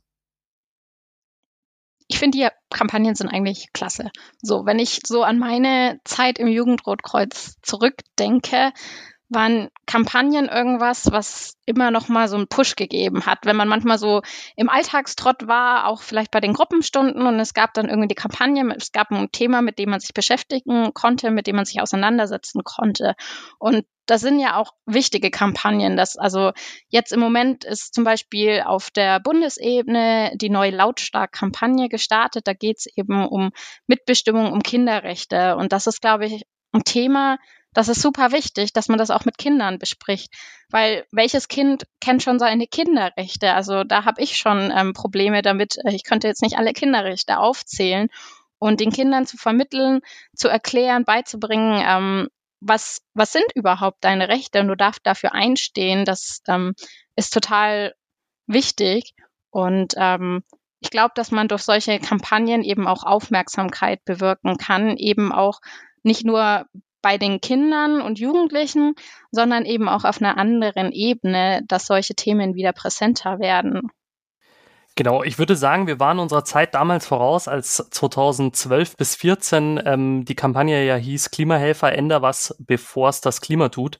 Ja. Ähm, ich, ich glaube, da waren wir ein paar Jahre zu früh und ähm, wir haben uns damit beschäftigt und es sind gute Sachen bei rumgekommen, aber die Wahrnehmung, auch die öffentliche Wahrnehmung war vielleicht nicht so, wie es heute äh, ist, wenn es ums Thema Klima geht, aber ich glaube, wir hatten da einen ganz guten ähm, einen ganz guten Fühler für, für die Themen. Wir haben uns zum Beispiel auch schon mal 2004 bis 2007 mit dem Thema Kinderarmut beschäftigt, ähm, das ja nach wie vor ein Thema ist. Ich habe damals in die, oder ich habe vor einiger Zeit in die Unterlagen geschaut und ähm, das war so, dass damals jedes siebte Kind in Deutschland in Armut lebt. Ähm, der letzte Armutsbericht, glaube ich, war, dass jedes fünfte ähm, Kind in Armut lebt. Also durchaus ein Thema, das nach wie vor akt aktuell ist. Das heißt, Kampagnen bringen ja ähm, Themen auf den Punkt und sorgen vor allem dafür, dass viele im Verband sich damit beschäftigen. Und ähm, genau, du hast schon erzählt jetzt von der aktuellen Kampagne, die jetzt dieses Jahr losgeht sozusagen und dann auch eben uns die nächsten Jahre im Verband begleitet. Ähm, wenn wir jetzt nochmal in das Jahr 1971 schauen, da gab es anscheinend auch einen kleinen Konflikt mit den Bereitschaften. Und zwar haben die ähm, das Eintrittsalter ohne Abstimmung mit dem Jugendrotkreuz, äh, mit 1000 Ausrufezeichen bestimmt geschrieben, auf 16 herabgesetzt. Damit ist der Altersspielraum für neue Jugendrotkreuzmitglieder sehr gering geworden. Der Landesausschuss plant das Alter in den Jugendrotkreuzgruppen äh, von 18 auf 25 zu erhöhen. Also wir haben ja vorhin schon gesagt, ähm, wir sind uns beide, oder du bist dir sicherer als ich, dass die Untergrenze bei sechs Jahren ist. Ähm, aber die Obergrenze ist ja, glaube ich, heute bei 27 Jahren oder, oder wenn man ja, dann ja. bis zur Vollendung des 27. Lebensjahres, genau. Ähm, hat auch was mit den Jugendringen zu tun, da, darauf gehen wir jetzt nicht ein. Ähm, warum glaubst du, ist es wichtig, dass wir ähm, so einen großen Altersbereich bespielen als Jugendrotkreuz? Also Erste Hilfe leisten kann jeder. Ähm, das hat ja nichts mit dem Alter zu tun, aber ich glaube, es ist wichtig. Also ich bin zum Beispiel jemand, ich bin im Jugendrotkreuz groß geworden. Ich habe klein angefangen, habe so die Laufbahn durchlaufen von Gruppenleiter und so weiter. Und ähm, das ist da eigentlich das Schöne, weil man oft ähm, Jugendrotkreuzler sieht, ähm, die klein anfangen und dann dabei bleiben, weil es ihnen Spaß macht. Und dann sind sie irgendwann, dass sie sagen, so, um, irgendwie habe ich jetzt halt auch Lust, den kleineren wiederum was beizubringen. Das werden dann irgendwann mal Gruppenleiter. Dann übernehmen sie vielleicht noch irgendwelche anderen Posten und sind vielleicht zuletzt, so wie ich, dann Landesleitung. Ähm, genau, wir brauchen da ja auf allen Ebenen ähm, Leute, die ähm, motiviert sind, ähm, da was zu machen. Und ähm, ich sag mal so, es ähm, verändert sich ja auch irgendwo das Interesse im Laufe der Zeit. Für was interessiert man sich? Es gibt ja dann auch Leute, die sind dann mal irgendwie kurz weg, weil sie so ein bisschen das Interesse vielleicht in der Pubertät verloren haben. Dann kommen sie wieder, weil sie haben doch wieder Interesse entdeckt, weil sie vielleicht im Studium irgendwie in die soziale Schiene gehen wollen. Und ähm, da möchten wir natürlich irgendwie niemanden daran hindern, ähm, da ja, sein Leben mit dem Jugendrotkreuz zu verbringen. Genau. Und es gibt ja sogar Möglichkeiten, über diese Altersgrenze hinaus dabei zu sein, wenn man in Leitungsfunktion dabei ist. Ähm, genau. Ja. Auf jeden Fall. Genau, aber du bist ja noch im Range äh, drin, also noch, alles ja. gut. Genau. ähm, Jetzt, da klang ja auch so ein bisschen an bei diesem, diesem Punkt aus der Historie, dass irgendwie auch so Konflikte gab mit anderen Gemeinschaften. Wie würdest du denn heute die Zusammenarbeit mit den anderen Gemeinschaften oder auch den Gemeinschaftsjugenden beschreiben? Ja, ich glaube, also der Austausch ist auf jeden Fall da, gut und wichtig. Ähm, also zum Beispiel, also die Wasserwacht ähm, die macht ja behandelten Feld, das deckt das Jugendrotkreuz ja gar nicht ab. Gerade Schwimmunterricht ist ja unglaublich wichtig. Ähm, gerade auch jetzt während der Corona-Pandemie, wo viele Kinder gar nicht irgendwie das Schwimmen gelernt haben, weil die Schwimmbäder zu waren. Ähm, und da ist es ja schon gut zu sehen, okay, wir decken auch noch weitere Bereiche in den anderen Jugenden ab, wo eben Jugendliche, die sich vielleicht gerade nicht so gut äh, identifizieren können oder auch ihr Wissen einfach erweitern wollen. Also es man kann ja auch einfach eine Doppelmitgliedschaft machen. Man ist ja nicht an eine Gemeinschaft gebunden. Also es gibt ja auch Jugendrotkreuzler, die irgendwie noch Wasserwachtsmitglied oder ähnliches sind oder Bereitschaftsmitglied und ihre Sanitätsdienste absolvieren. Das gibt's ja alles. Ähm, und dafür ist das ja auch gut. Also es soll für jeden was dabei sein. Würdest du sagen, ist es ein Vorteil oder ein Nachteil, dass es in den anderen ähm, Gemeinschaften auch Jugendarbeit stattfindet? Hm, ich glaube, das kompliziert, äh, verkompliziert ist ein bisschen. Ähm, ich würde es jetzt nicht als Nachteil beschreiben, aber ich äh, kenne es aus anderen Jugendrotkreuzen, aus anderen Ländern, wo es eben einfach nur eine Jugend gibt, was es von den Strukturen her einfach ein bisschen leichter handhabt. Aber an und für sich, dass es jetzt halt eine andere Jugend gibt, ähm, das ist ja wichtig und gut, weil ähm, Jugendarbeit, glaube ich, ist immer ein, eine wichtige Sache. Ähm, genau, wir haben ja vorhin schon, deswegen, das können wir, glaube ich, an der Stelle äh, einfach abkürzen. Du hast ja vorhin schon erzählt, es gibt dann eben so Austauschformate wie eben den runden Tisch der Gemeinschaften, es gibt den runden Tisch der Gemeinschaftsjugenden. Einmal sitzt ihr quasi als Landesleitung mit den VertreterInnen der anderen Gemeinschaften zusammen, also zum Beispiel einem Landeswasserwachtleiter oder einem Landesbereitschaftsleiter. Und bei den Jugend, äh, runden Tisch der Gemeinschaftsjugenden sitzt ihr quasi mit den JugendleiterInnen der anderen Gemeinschaften zusammen, oder? So habe ja, ich das. Ja, okay. Richtig. Nur, dass ich nichts äh, Falsches hier erzähle. Ähm, und äh, genau, 1972 geht's dann weiter, dass äh, das Jugendrotkreuz in Bayern ähm, über 8000 mitarbeitende Schulklassen zählt. Die erste Ausgabe der Mitgliedszeitschrift BAF erscheint und die Mitgliedszahl liegt bei Bayern bei 7000.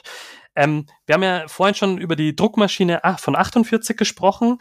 Ähm, jetzt lesen wir von einer Mitgliederzeitschrift, die BAF heißt. Gibt's sie denn heute noch? Ja. Und schaut sie noch genauso oder hat sie den gleichen Inhalt wie damals 1972? Also ob sie den gleichen Inhalt konkret hat, kann ich dir nicht sagen, weil ich nicht die von 1972 kenne. Und ausschauen tut sie wahrscheinlich auch nicht mehr ganz so. Ähm, aber es ist immer noch eine Mitgliederzeitschrift ähm, von den Mitgliedern für die Mitglieder. Da hat sich nicht viel geändert. Und ähm, man kann, glaube ich, ähm, ich weiß nicht, ob es alle sind, aber man kann zumindest einige Altausgaben ja auch in der Buff-App, die es ja mittlerweile auch gibt, die gab es damals noch nicht, ähm, in der Buff-App nachschauen, also sich runterladen, dann nachlesen und eben die, sich anschauen, wie die Buff damals aussah und ob das wirklich stimmt, was du hier behauptet hast, dass die Inhalte ungefähr noch gleich, äh, gleich geblieben sind. Ähm, wie oft gibt's denn die Buff? Die gibt's im Moment dreimal im Jahr. Bringen mhm. wir drei Ausgaben raus. Ähm, die beschäftigen sich immer mit so einem Hauptthema sozusagen. Und ähm, da sind ja Tipps, Tricks, Spiele, Infos, was so im Verband gelaufen ist. Ähm, die Mitglieder können da gerne auch immer Sachen einreichen, Artikel einreichen. Ähm, das ist immer sehr vielfältig. Ähm, für kleine Leute was dabei, für größere was zum Lesen. Ähm, genau. Und wer bekommt die? Die bekommen alle Mitglieder im Jugendrotkreuz. Und wenn ich nicht und Mitglied noch ein paar im, mehr. Und wenn ich nicht Mitglied im Jugendrotkreuz bin, habe ich dann irgendwie die Chance, da äh, trotzdem in die Buff einen Blick reinzuwerfen? Dann kann man die sich gerne online auf unserer Homepage anschauen. Das sind die online zur Verfügung. Gut, dass du mir das sagst. Dann werde ich das auch in die Shownotes reinschreiben und verlinken. Dann können alle mal in die Buff reinlesen. Ähm, 1982 wird in der Ordnung des Bayerischen Jugendrotkreuzes das Mindestalter auf sechs Jahre herabgesetzt. Da haben wir zumindest mal diese Zahl. Äh, 1983 geht's dann weiter. Die zuerst nur probeweise durchgeführten Wettbewerbe der Stufe 3 werden nunmehr auf allen Ebenen angeboten. Stufe 3, was heißt das im Kontext der Wettbewerbe? Oder was genau, gibt's da für also, Stufen? Genau, wir haben vier Stufen, in denen sozusagen ähm, unsere Jugendrollkreuzer antreten. Ähm, wir haben Bambini, Stufe 1, 2 und 3 und das ist eben dann nach Alter geordnet, dass das Ganze auch ein bisschen altersgerecht läuft. 1988 ist es dann soweit, es wird eine verbindliche Regelung für die, Fort äh, für die Ausbildung der Führungskräfte im Bayerischen Jugendrotkreuz getroffen. Sie gliedert sich in eine dreiteilige Grundausbildung mit jeweiligen Abschlusslehrgängen für Kinder- und Jugendgruppenleiter, für LeiterInnen der Jugend- und Gruppenarbeit und für Instruktoren. Ich glaube, das ist im Wesentlichen heute noch so ähnlich. Also es gibt, glaube ich, diese drei Rollen immer ja, noch. Es ist, ja, es ist ähnlich, genau. Wir haben immer noch ähm, verschiedene Parts und verschiedene Ausbildungen nach Gruppenleiter, LDJAs können noch was machen, genau. Wenn wir jetzt mal den Blick auf die werfen, die vor Ort Gruppenarbeit machen, also die GruppenleiterInnen, ähm, wie anspruchsvoll ist denn aus deiner Perspektive die Rolle der GruppenleiterInnen? Ich glaube, dass es ähm, schon anspruchsvoll ist, ähm, dass man eine gewisse Energie und Motivation und Zeit auf jeden Fall reinstecken muss. Ähm, man möchte ja zum einen neue Kinder akquirieren, ähm, alte Kinder und Jugendliche ähm, bei sich äh, behalten, immer irgendwie ihnen was Spannendes bieten, ähm, einen guten, ja, eine gute Gruppenstunde halten. Ähm, und ähm, ja, das, das fordert irgendwo schon Initiative, Ideen Und ähm, ja, da muss ich sagen, Respekt an alle Gruppenleiter da draußen. Das ist eine perfekte Überleitung zu meiner Anschlussfrage. Wer tut sich denn sowas heute noch an? ähm, Leute wie ich. Ich weiß nicht. Ähm, ja, ich glaube, das sind Leute, die sich zum einen irgendwo sozial engagieren wollen, ähm, Leute, die einfach Spaß daran haben, mit Kindern und Jugendlichen zu arbeiten und ja, Leute, die Jugendrotkreuz äh, Vibes irgendwann mal zu spüren bekommen haben, denen es gefallen hat ähm, in unserer kleinen großen Familie. Warum sollte man sich dann als JugendgruppenleiterInnen äh, ja, oder Jugendgruppenleiterin ähm, engagieren? Es ist total toll ähm, zu sehen, ähm, wie Kinder und Jugendliche Sachen lernen, auffassen, dann auch später anwenden. Also es gibt einem auch total viel zurück, wenn man irgendwie mitbekommt, so hey, da ist einer hingefallen in der Schule. Das, was wir letzte Stunde gelernt haben, ich habe das dann gemacht und meine Lehrerin war voll begeistert, ähm, dass ich das so gut kann. So, ähm, das gibt einem irgendwo auch was, wenn man sieht, okay, es trägt irgendwo Früchte, was ich mache. Ähm, und es ist schön zu sehen, wie die Kinder eben heranwachsen, ähm, wie sie tolerant, respektvoll mit den Werten vom Roten Kreuz aufwachsen und die auch tatsächlich leben. Und es bereitet natürlich total viel Freude und Spaß. Und wenn ich jetzt sage, ich will Gruppenleiter werden, ähm, wie werde ich denn auf diese Rolle und auf diese Aufgabe vorbereitet? Ja, also in erster Linie meldet man sich ja einfach ähm, bei uns sozusagen, bei der Gruppe vor Ort, wenn es schon eine gibt und sagt, ich will Gruppenleiter werden. Und dann ähm, wird man erstmal so herangeführt, ähm, kann mal reinschnuppern, übernimmt dann nach und nach mehr Aufgaben und dann gibt's wie gesagt auch die Lehrgänge, in denen man nochmal gezielter einfach darauf vorbereitet wird ähm, und nochmal ein paar Tipps an die Hand gegeben werden, was man so braucht oder ähm, was gut wäre, wenn man das als Gruppenleiter weiß. Aber man wächst eigentlich, glaube ich, selber aus dem Lernen hinein einfach in die Rolle. Also vor allem, wenn man eben im Jugendrotkreuz groß wird. Aber ja, ja, aber ich glaube auch so, also auch wenn man neu kommt, ähm, man lernt selber mit der Zeit, so, ah, das hat vielleicht diese Gruppenstunde nicht so gut geklappt und dann vielleicht könnte ich es das nächste Mal so ausprobieren. Also Learning by Doing, das ist auch, glaube ich, beim Gruppenleiter da sein so. Okay. Ähm, und können denn Eltern ihre Kinder sorgenfrei beim Jugendrotkreuz abgeben? Oder anders gefragt, geht ihr denn verantwortlich mit den Kindern um? Ja, das ist ein eindeutiges Ja. Also ähm, uns ist es total wichtig, dass ähm, jugendliche Kinder bei uns ihren Platz finden, dass sie auch in einem sicheren Rahmen sich entfalten können, ihre Talente ja gefördert werden, ähm, dass sie sein können, wie sie sind und ähm, genau mit Respekt, tolerant ähm, ja behandelt werden. Ähm, wir haben auch sind da auch immer, ähm, ja, gehen da auf die sichere Seite. Wir haben einen Verhaltenskodex, den bei uns äh, Gruppenleiter unterschreiben. Und ähm, wir haben eine AG Schutz, die sich auch ähm, mit dem Schutz vor sexualisierter Gewalt spezifisch ähm, beschäftigt. Und äh, ja, ich glaube auf jeden Fall, also das ist gar keine Frage. Das heißt, ähm, welche Rolle spielt denn Prävention sexualisierter Gewalt gerade im Jugendrotkreuz heute? Ähm, ja, also wir haben, wie gesagt, eine Arbeitsgruppe, die sich extra mit diesem Thema beschäftigt. Und ähm, ich denke, das ist ein Thema, das ist immer aktuell. Und ähm, wir möchten dann natürlich einen Beitrag dazu leisten, dass ähm, das auch präsent ist, das Thema, dass aber auch, also es gibt auch für Kinder und Jugendliche eben eine spezielle Nummer, dass wenn was vorgefallen sein soll oder sie jemanden zum Reden brauchen oder ähnliches, wo sie einfach anrufen können. Ähm, und ähm, da möchten wir möglichst halt verschiedene ja, Sachen darbieten, ähm, Möglichkeiten geben, wie man ähm, ja, sich davor schützen kann, was man im Jugendverband einfach dafür tun kann, dass gewisse Dinge einfach nicht vorfallen. Genau, das heißt, also das Jugendrotkreuz ist einfach kein Platz für, da ist kein Platz für Gewalt und erst recht nicht sexualisierte Gewalt.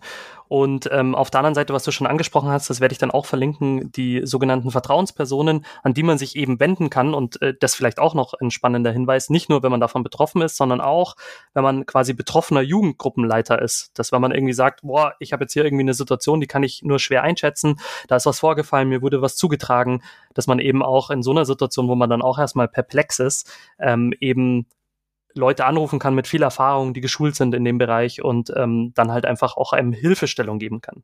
Weil ähm, das war auch so ein bisschen so die Frage vorhin, ähm, können Eltern ihre Kinder bei uns äh, eben abgeben, sind die bei uns sicher?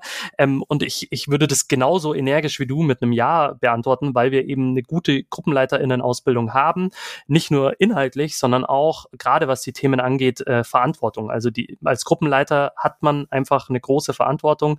Das fängt an, meinetwegen mit gesetzlichen Dingen, aber eben auch so Gruppendynamiken, ähm, dann eben äh, so Themen, die in der Schule natürlich eine Rolle spielen, vor allem wie Mobbing. Davor sind wir im Jugenddruckkreuz auch nicht gefeit. Das heißt, sowas muss man ja als Gruppenleiterin erkennen, und dann abstellen und damit entsprechend umgehen. Das heißt, also da kommt auf einen schon auch viel zu ähm, und ein großes spannendes Feld eben neben den Gruppenstunden, die man dann ja auch noch inhaltlich gestalten und vorbereiten darf. Deswegen auf jeden Fall ein, ein großes Paket. Ähm, Jetzt lass uns mal zu 1989 springen. Da wurde das Projekt Juniorhelfer in einer Pilotphase eingeführt. Das Ziel war es, auch jüngere Schülerinnen mit dem Roten Kreuz vertraut zu machen. Ähm, jetzt heute ist es ja so ein bisschen, also richtet sich ja, glaube ich, an GrundschülerInnen und ist letztendlich ähm, Erste Hilfe für GrundschülerInnen und ähm, hat natürlich diese beiden Aspekte, einmal Erste Hilfe, auf der anderen Seite aber natürlich auch, dass man mal jemand vom Roten Kreuz gesehen hat. Ähm, und das gibt's ja seitdem eigentlich durchgängig, dieses Konzept, und wird immer wieder mal überarbeitet. Genau. Okay, ich sehe ein Nicken. Die HörerInnen äh, sehen es nicht, deswegen sage ich es dazu. Kann ich, kann ich nicht viel äh, dazu äh, sagen. Okay, dann stelle ich ähm, einfach so das fest. Das ist vollkommen äh, richtig, wie du das gesagt hast. Ja. Das wollte ich natürlich nur hören. ähm, 1997, ähm, genau, gab es die erste Homepage des Bayerischen Jugendrotkreuzes. Heute ist die ja richtig modern und ähm, ich muss mal schauen, ob ich eine alte Version davon finde. Ähm, äh, auf jeden Fall spannend. Auf jeden Fall, dass das schon 97 war, und im November 97 fand dann das äh, zweite Symposium der Jugendarbeit im Bayerischen Roten Kreuz statt. 2000 wurde dann das ähm, ehrenamtlichen Informationssystem, kurz EIS, ähm, äh, ja, eingeführt und da gab es vor allem das neue JK-Logo dann zu sehen. Also diese Weltkugel mit den drei Figuren, die du vorhin schon beschrieben hast, in den Farben Schwarz, Gelb und Rot. Und ähm, der runde Tisch der Gemeinschaften wurde damals ins Leben gerufen. Ähm, Jetzt ist ja dieses Sonderlogo, also das, ich, ich beschreibe es mal ganz kurz, da steht ja oben bayerisches oder im Rest vom Land deutsches äh, Rotes Kreuz. Dann hat man Jugendrotkreuz in so einer Kurve unten unter dieser Weltkugel, die unter dem äh, Logo ist. Und diese Weltkugel hat eben diese drei Figuren. Ähm, das Rote Kreuz hat ja schon ein Logo. Warum brauchen wir denn ein extra Logo? Ich glaube, ähm, dass sich Kinder und Jugendliche ähm, mit dem Logo vielleicht auch ein bisschen besser identifizieren können als mit dem Roten Kreuz. Und ähm, ich glaube, also wir sind so international, dass ich weiß gar nicht, warum das so kam, aber ich glaube, also dieses Internationale spielt schon eine große Rolle, dass wir Kinder irgendwo doch auf der Welt gleiche Ziele haben, uns alle doch sehr ähneln. Ähm, und diese drei Männchen, dass wir halt auch einfach zusammenhalten, ähm, eine große Gemeinschaft sind. Und ich glaube, dass das uns einfach nochmal stärker ausdrückt als jetzt nur ein rotes Kreuz. Genau, das Rote Kreuz steckt ja im Jugendrotkreuz-Logo ja auch oben drin in dieser Form vom Lang-Logo, dann ergänzt durch diese Weltkugel ja. mit den Menschen und dann der, dem Schriftzug Jugendrotkreuz.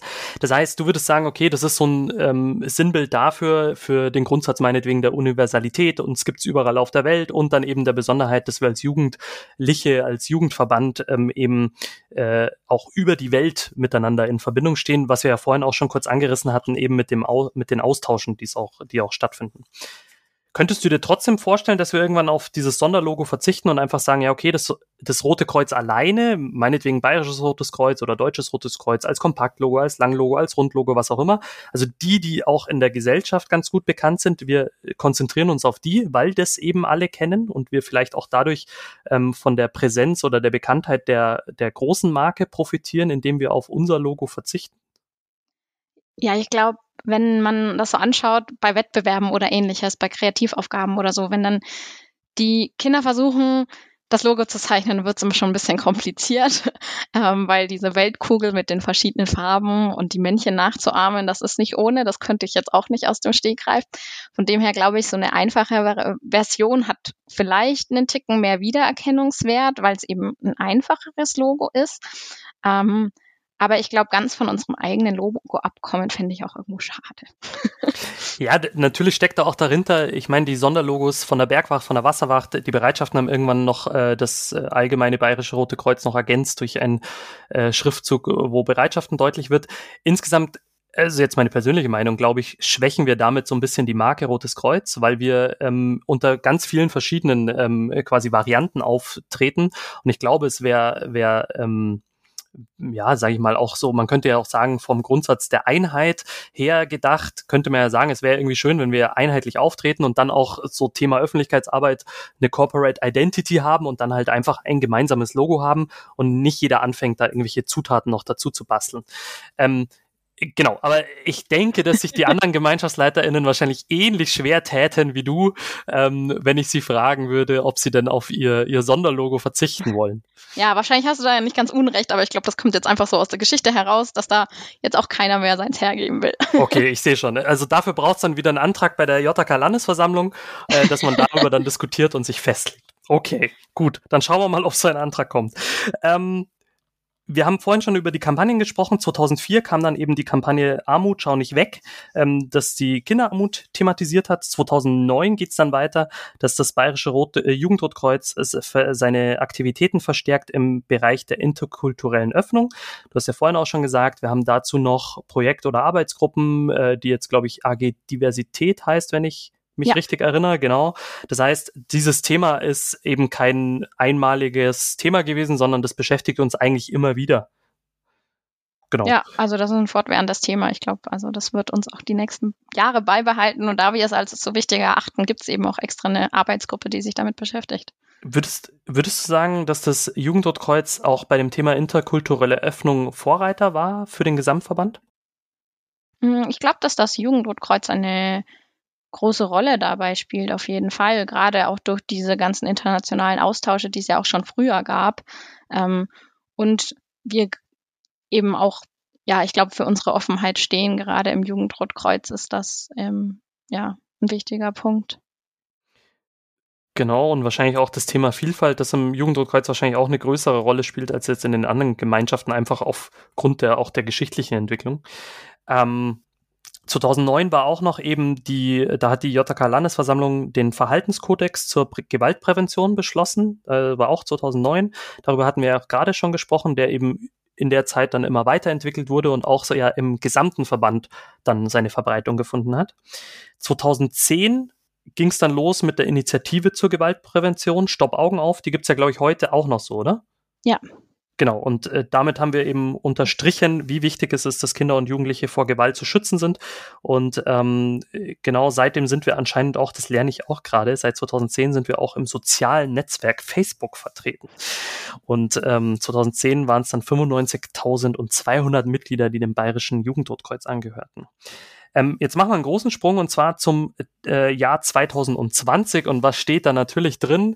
Die Corona-Pandemie. Und die beschäftigt uns alle und ähm, Unterstützung finden die Mitglieder in den regelmäßigen Updates auf der Homepage des Jugendrotkreuzes und einer gemeinsam gepflegten Ideensammlung zur Jugendarbeit während Corona.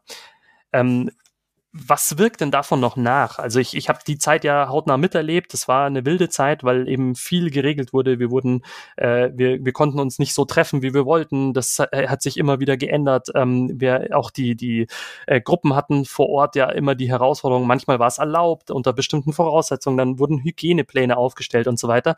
Und ich glaube, da war es damals ein wichtiger wichtiger Beitrag, dass eben gerade von der Landesebene auch frei verfügbar einfach ins Internet geschrieben eben so ähm, Unterstützungsangebote Angebote kamen, Informationen kamen. Ähm, wie ist es denn heute? Also ich meine, die Pandemie ist ja irgendwie immer noch, oder Corona beschäftigt uns zumindest immer noch irgendwie äh, bis heute. Wir haben 2020, Ende 2022, meine ich. Und ähm, wie ist es denn heute? Wie, wie beschäftigt euch das Thema Corona noch? Ja, es ist noch da auf jeden Fall, aber es ist nicht mehr so präsent ähm, wie damals. Wir konnten jetzt dieses Jahr Gott sei Dank auch wieder den Landeswettbewerb in Präsenz durchführen. Die Gruppenstunden sind eigentlich auch alle wieder in Präsenz und ähm, ich glaube, darüber sind alle sehr dankbar, dass es im Moment so ist, wie es ist und wir hoffen, es bleibt auch erstmal dabei. Aber man hat da schon bei vielen Sachen Planungen immer im Hintergrund, weil man ja denkt, man weiß nicht, wie schnell sich die Lage vielleicht doch ändert und ähm, dann sind wir wieder bei, ja, bei dem Stand von 2020 und wir müssen wieder auf Online-Angebote oder ähnliches zurückgreifen. Genau, das hatte ich nämlich noch unterschlagen. Und zwar ähm, 2020 auch äh, eben der Schulsanitätsdienstpraxistag hat dann ähm, genauso wie die JK Landesversammlung äh, ihren ihren Weg ins Digitale gefunden und man ist quasi digital zusammengekommen. Ich glaube, das ist bei beiden Veranstaltungen eher eine Notlösung als äh, irgendwie erstrebenswert, weil einfach, was wir vorhin auch schon gesagt hatten, dieser Austausch ein ganz anderer ist, ob ich jemanden gegenüberstehe und in der Pause vielleicht mal jemanden sehe oder treffe, den ich halt am Bildschirm nicht ansprechen würde. Und ähm, die Arbeit der AG Diversität, über die wir jetzt auch schon ein paar Mal gesprochen haben, wurde auch 2020 mit dem Vielpreis des Bayerischen Jugendrings ausgezeichnet. Und ähm, mit dem Juniorhelfer Plus gelingt es, die Lücke zwischen Juniorhelfer und SSD, also Schulsanitätsdienst, zu schließen. Also da ist quasi zwischen dem GrundschülerInnen in, äh, am Anfang der Grundschule und dem Schulsanitätsdienst, der sich ja meistens an die weiterführenden Schulen richtet, gibt es quasi noch so ein Übergangsspektrum mit dem Juniorhelfer Plus seit 2020. Das heißt, da geht's auch immer weiter, äh, was die Weiterentwicklung von solchen äh, Arbeitshilfen und, und ähm, ja, Themengebieten angeht, oder? Ja, klar. Ich meine, ähm, wir wollen uns weiterentwickeln, wir wollen schauen, wo können wir uns verbessern. Und da sind auch solche Sachen dabei. Genau, und dann haben mit der Kampagne echtes Engagement ähm, die eure VorgängerInnen das Wahljahr eingeleitet. Und du bist dann quasi eine der äh, quasi ähm, Engagierten, die ja hängen geblieben klingt jetzt blöd, aber ähm, die die quasi gefunden wurde, auserwählt wurde, gefunden wurde und dann auch bereit war, sich dieser, diesem Amt zu stellen. Und 2021 äh, gab es dann auch noch den Landeswettbewerb, äh, der auch erstmals mit einem Vorentscheid digital stattgefunden hat. Über 1000 Teilnehmende haben online äh, mitgemacht und im Wahljahr werden insgesamt auf allen Ebenen, also von der OARZ bis zur, bis zu euch auf der Landesebene, über 2500 Ämter neu und wiederbesetzt. Damit haben wir einen Schnellritt durch die durch die Historie des Bayerischen Jugendkreuzes gemacht, die das heuer 75, also heuer meine ich natürlich den Oktober, 18. Oktober 2022, ähm, für alle, die aufmerksam vorhin zugehört haben, äh, haben wir ab abgerissen. Und jetzt kommen wir mal, bevor wir zu den Wettbewerben kommen, kommen wir nochmal zum Jugendrotkreuz. Und ähm, so, so Fragen, die jetzt, die ich jetzt nicht in der Historie untergebracht habe, sondern die auch teilweise sich ganz ähm, äh, persönlich an dich richten, teilweise eher so bezogen sind auf die Organisation. Die erste wäre, ähm, was macht denn für dich die ehrenamtliche Arbeit im Jugendrotkreuz aus? Ja, ich sag immer, dass das Jugendrotkreuz für mich wie so eine zweite Familie ist. Ähm, egal, wo man hinkommt, zu welcher Veranstaltung man kommt, ähm, man wird immer irgendwie sofort herzlich aufgenommen und man gehört immer sofort irgendwo so dazu. Ähm, das ist, glaube ich, ein großer Aspekt. Man ähm, findet ganz schnell neue Bekanntschaften, trifft tolle, inspirierende Leute. Und ja, wie ich auch vorhin schon meinte, auch gerade so die Gruppenarbeit, wenn man sieht, ähm, wie es den Kindern Spaß macht, dass sie was gelernt haben, dass sie auch stolz darauf sind, die Kinder und mutig werden, ähm, anderen dann zu helfen, ähm, dann ja, ist das, dann, dann lohnt sich das schon immer. Ja, da gibt es dann gar nicht mehr viel zu sagen. Und geht es im Jugendrotkreuz nur um Nachwuchsarbeit und Erste Hilfe oder ist da noch mehr? Nee, also ich äh, würde uns nicht allein darauf äh, beschränken. Ähm, wie gesagt, also bei uns gibt's, äh, werden Freizeiten angeboten. Ähm, die Kinder, die planen gemeinsam Projekte. Wie gesagt, wir befassen uns ja auch mit ganz anderen Themen von Nachhaltigkeit, ähm, Umwelt, Gesundheit, Diversität. Also ähm, da ist, wie gesagt, für jedes Kind auch ein bisschen was dabei. Es gibt auch Kinder, die sagen, okay, ich habe es gar nicht so mit Erste Hilfe, aber mir macht irgendwie das, der Rest Spaß und ich freue mich einfach, wenn ich meine anderen Grüpplinge jede Woche treffe. Hm. Ja, ähm, wie eine geschätzte Kollegin von mir immer sagt, dass es im Jugendrotkreuz nicht nur um Spiel und Spaß geht, sondern eben auch um wertvolle pädagogische Arbeit letztendlich. Also ohne uns jetzt anzumaßen, wir haben das ja alle nicht studiert oder gelernt, außer in unseren Fortbildungen. Ähm, aber eben, wie du auch vorhin schon so schön gesagt hast, ja eben auch in der Praxis gelernt. Also man lernt ja mit jeder, mit jeder Begegnung, mit jeder Gruppenstunde zusammen. Ähm, ich erinnere mich, dass das auch in der Vergangenheit immer wieder diskutiert wurde, ob wir denn als Jugendrotkreuz die Nachwuchsorganisation des Jugendrotkreuzes sind, äh, des Roten Kreuzes sind. Wie siehst du denn das? Ja, also ich bin schon der Meinung, dass wir ähm, uns um Nachwuchs kümmern, weil ich sehr viele Leute persönlich kenne, die eben dann im Erwachsenenalter sagen, okay, ich interessiere mich mehr für Sanitätsdienst oder ähnliches. Ähm, ich trete jetzt auch in die Bereitschaft ein. Also wie gesagt, das ist ja immer möglich, irgendwie eine Doppelmitgliedschaft oder Dreifachmitgliedschaft ähm, zu machen. Da hält einen ja keiner auf oder ich habe jetzt Lust beim Blutspendedienst ähm, zu helfen und sonstiges. Ähm, von dem her glaube ich schon, ähm, dass wir da viel die Jugendlichen heranführen, auch an die Arbeit, ähm, die man sonst noch machen kann, als auch, dass wir uns dann natürlich auch um unseren eigenen Nachwuchs kümmern, indem wir eben dann Gruppenleiter haben, ähm, die dann sozusagen sich für unseren eigenen Jugendkreuznachwuchs ähm, sorgen. Mhm. Hm, was glaubst du, wie wird denn das Jugendrotkreuz im Gesamtverband wahrgenommen? Also wir können ja gerne jetzt mal, du hast ja verschiedene Perspektiven drauf äh, durch deine unterschiedlichen Rollen. Wir können ja mal mit der mit der Ebene ganz unten anfangen, ähm, vielleicht auf Ortsebene. Wie wird da das Jugendrotkreuz wahrgenommen im Gesamtverband?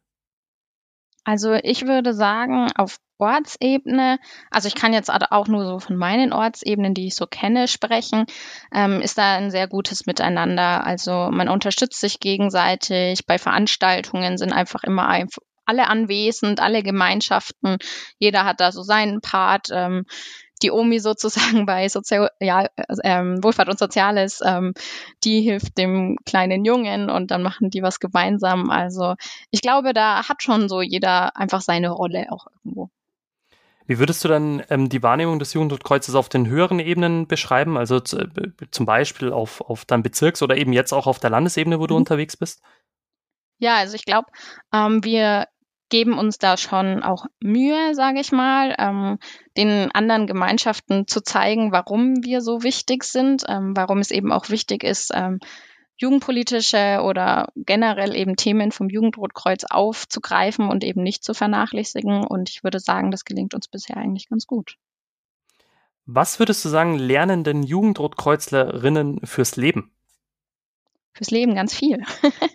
ähm, ich glaube zum einen den Umgang miteinander, ähm, sei es auch auf Wettbewerben, man ist ja irgendwo nie allein, man ist immer irgendwo ein Team, weil ja zusammen äh, funktioniert es einfach besser. Ähm, man lernt dort eben ja verschiedene Werte kennen und ich glaube, die trägt man dann auch sein Leben lang irgendwo mit sich rum, die trägt man raus in seinen Alltag, in die Schule, in die Familie.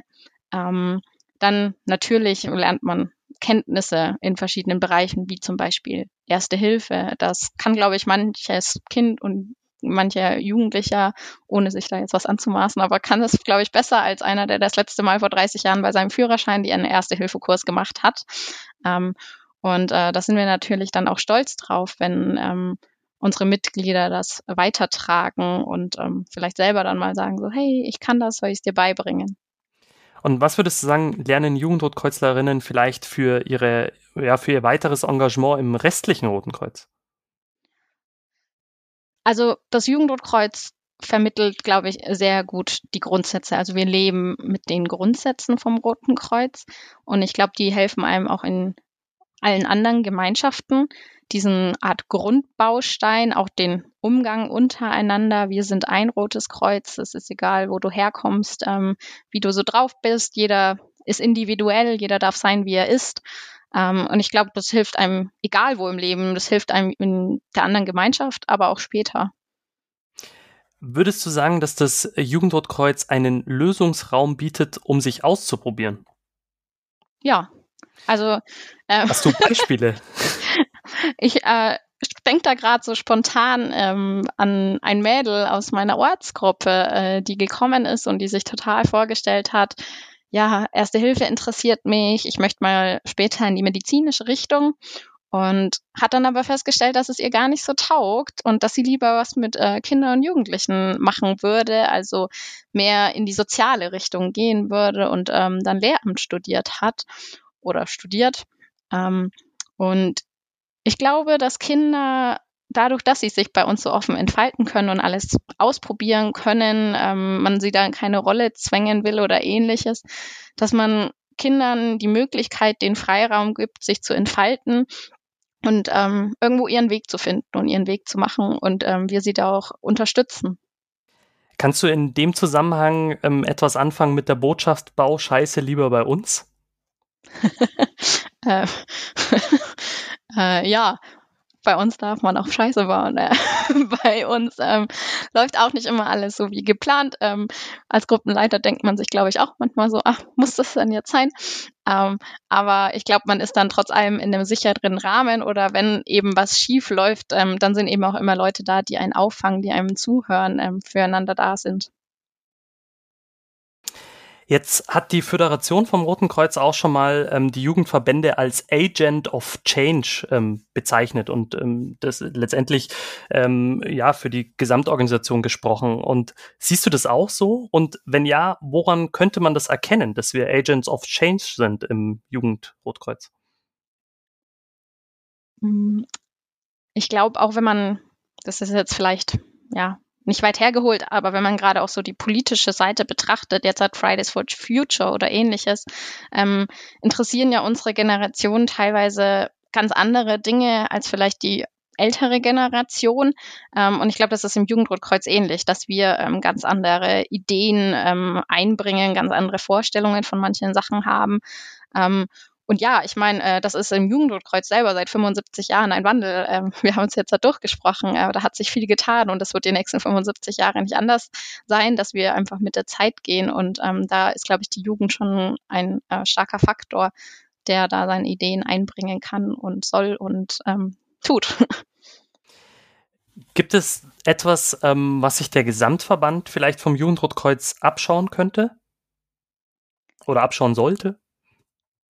Ähm, ich würde mir manchmal mehr wünschen, ähm, dass ein Miteinander und ähm, das Leben mit den Grundsätzen stattfindet.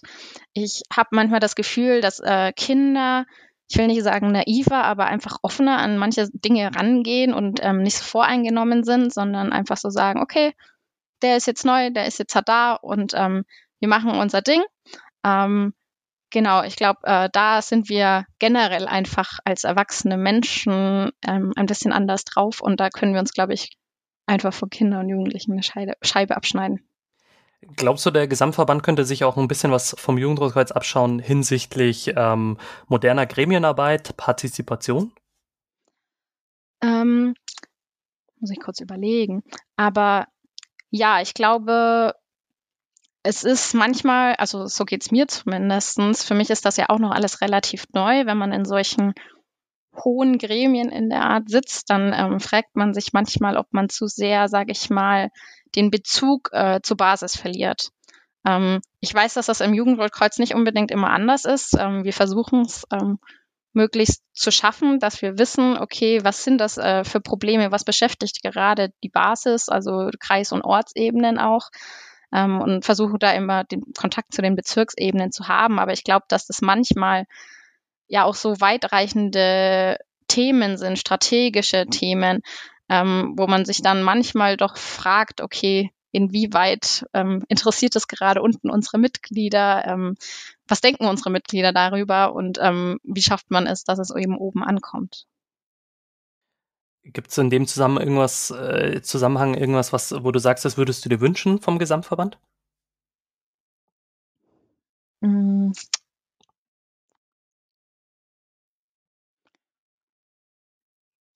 Tja.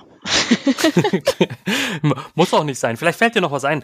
Ähm, Jetzt äh, hast du vorhin schon so ein, so ein Beispiel angedeutet, vielleicht äh, fällt dir noch ein anderes ein. Und zwar hast du erlebt, dass sich Menschen in der Zeit, die sie beim Jugendrotkreuz verbr verbringen, irgendwie besonders entwickeln. Und hast du da vielleicht Beispiele?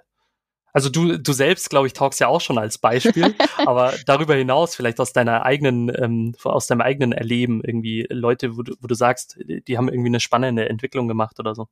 Ja, also ähm, ich kenne ich kenn Kinder, die irgendwo mit sechs, sieben Jahren angefangen haben, im Jugendrotkreuz irgendwo schüchtern waren, sich nicht viel getraut haben, manchmal auch so gezögert haben und so mit der Zeit aber ja ihren Platz bei uns gefunden haben und ähm, jetzt hat selber einfach Gruppenleiter sind, ähm, Projekte und Ideen initiieren und äh, so ja, selber irgendwann kamen und sagen so, hey, ich hätte, ich hätte Lust, jetzt halt auch Gruppenleiter zu werden. Ich fand cool, was ihr da gemacht habt. Ich möchte es auch können. Ähm, wo dann auch manchmal so doch dann wieder zweifelnde Fragen aufkamen. Hey, kann, wie hast du das gemacht? Und ich dann so, nee, du machst das schon richtig. Du gehst deinen Weg. Ähm, ja, also ich glaube, da gibt es ganz äh, viele Beispiele oder auch Leute, die dann letztendlich äh, Rettungssanitäter im Beruf gelandet sind, ähm, weil sie es in die Schiene verschlagen hat oder auch Leute, die ganz andere Wege gegangen sind, ähm, aber trotzdem dem Jugendrotkreuz irgendwo treu geblieben sind und gesagt haben, hey, wenn Veranstaltungen sind, ich bin immer noch da, ich habe immer noch Lust, aber ich habe jetzt trotz allem noch ja, einen anderen Lebensweg eingeschlagen. Das ist eine ganz über, gute Überleitung zu der nächsten Frage, die ich habe. Und zwar, ähm, JugendrotkreuzlerInnen können ja schon sehr früh ähm, auf allen möglichen Verbandsebenen Verantwortung übernehmen. Und das ist ja schon eine enorme Zusatzbelastung. Ich meine, wem sage ich das? Ähm, äh, zu ja, privaten oder auch schulischen, beruflichen Rollen. Ähm, wie kann man das gut denn damit vereinbaren? Beziehungsweise wie merkt man auch, wenn es mal zu viel wird? Also gut vereinbaren kann man es, glaube ich, in dem Sinne, wenn man vor allem irgendwo einen Rückhalt hat. Also ich bin persönlich da echt froh, dass ich sowohl familiär als auch von meinen Freunden einen Rückhalt habe. Die wissen alle, dass ich eine Rotkreuzlerin durch und durch bin. Und die kennen das auch und ähm, wissen auch manchmal so, okay, wir müssen gefühlt einen Monat oder zwei vorplanen, damit das Wochenende freigehalten wird. Ähm, aber ja, ich glaube, ähm, man kommt egal auf welcher Ebene, manchmal schon an seine Grenzen oder sagt, okay, jetzt hat ist der Geburtstag von der Oma, ähm, ich muss da jetzt halt hin, das ist mir gerade wichtiger und ich glaube, dann ist das auch vollkommen okay, weil ich glaube, wir tun so viel fürs Ehrenamt ähm, und ähm, da darf man auch, glaube ich, mal auf die Bremse drücken und sagen, jetzt hat ähm, hat mein Privatleben mal ähm, Vorrang, ähm, damit man dann wieder frisch mit Energie und Motivation weitermacht. Also zum einen, was du vorhin schon gesagt hast, dass du sehr strukturiert bist und zum anderen eben dann so die Frage der Prioritätensetzung, also dass man dann halt auch mal zu Sachen Nein sagt, weil man sie halt nicht mehr unterkriegt. Ja, sicher. Also wenn ich äh, Klausurenphase oder irgendwas habe, dann sage ich auch mal so, okay, ich muss schauen, dass ich mein Semester bestehe. Ähm, dann, dann ist das aber so. Aber ähm, man ist ja meistens nicht alleine. Also es gibt ja ähm, immer noch andere Leute um einen rum und die das irgendwo vielleicht abfangen kann, können, ähm, wo man sich eben gegenseitig unterstützt. Ähm, jetzt ist, ist ja so, dass die meisten Ämter im Jugendrotkreuz auf vier Jahre ähm, gewählt werden, also einen Vierjahreszeitraum, so ja auch bei euch auf, in, auf der Landesebene. Ähm, ist diese Verbindlichkeit von diesem Vierjahreszeitraum vielleicht auch ähm, ein Problem für die Jugendarbeit? Bräuchte es da kürzere? Also klar, man ist auf vier Jahre gewählt, aber ich würde es jetzt, glaube ich, auch keinem übel nehmen, wenn er sagt, okay, es klappt nach einer gewissen Zeit nicht mehr. Ähm, das ist dann so, dann hat man seine Gründe und das ist auch vollkommen in Ordnung. Ähm, ich glaube allerdings, dass vier Jahre schon ein guter Rahmen sind. Ich sehe es jetzt halt an uns. Ähm, es braucht doch seine gewisse Zeit, bis man sich irgendwo einarbeitet, ähm, bis man dann dahin kommt, wo man vielleicht hinkommt oder seine Ideen ähm, in die Tat umsetzt. Da sind tatsächlich vier Jahre schneller um, als man denkt. Und ähm, ja, da braucht man tatsächlich, glaube ich, äh, seine Zeit, außer man ist jetzt natürlich schon länger im Amt. Aber ich finde eigentlich die vier Jahre gar nicht so schlecht als Zeitraum. Und ist es vielleicht ein Problem sogar, wenn äh, ehrenamtliche Funktionsträger im Jugendrotkreuz tendenziell öfters wechseln als zum Beispiel in den anderen Gemeinschaften oder so und damit ja auch ein Stück weit Kontinuität verloren geht?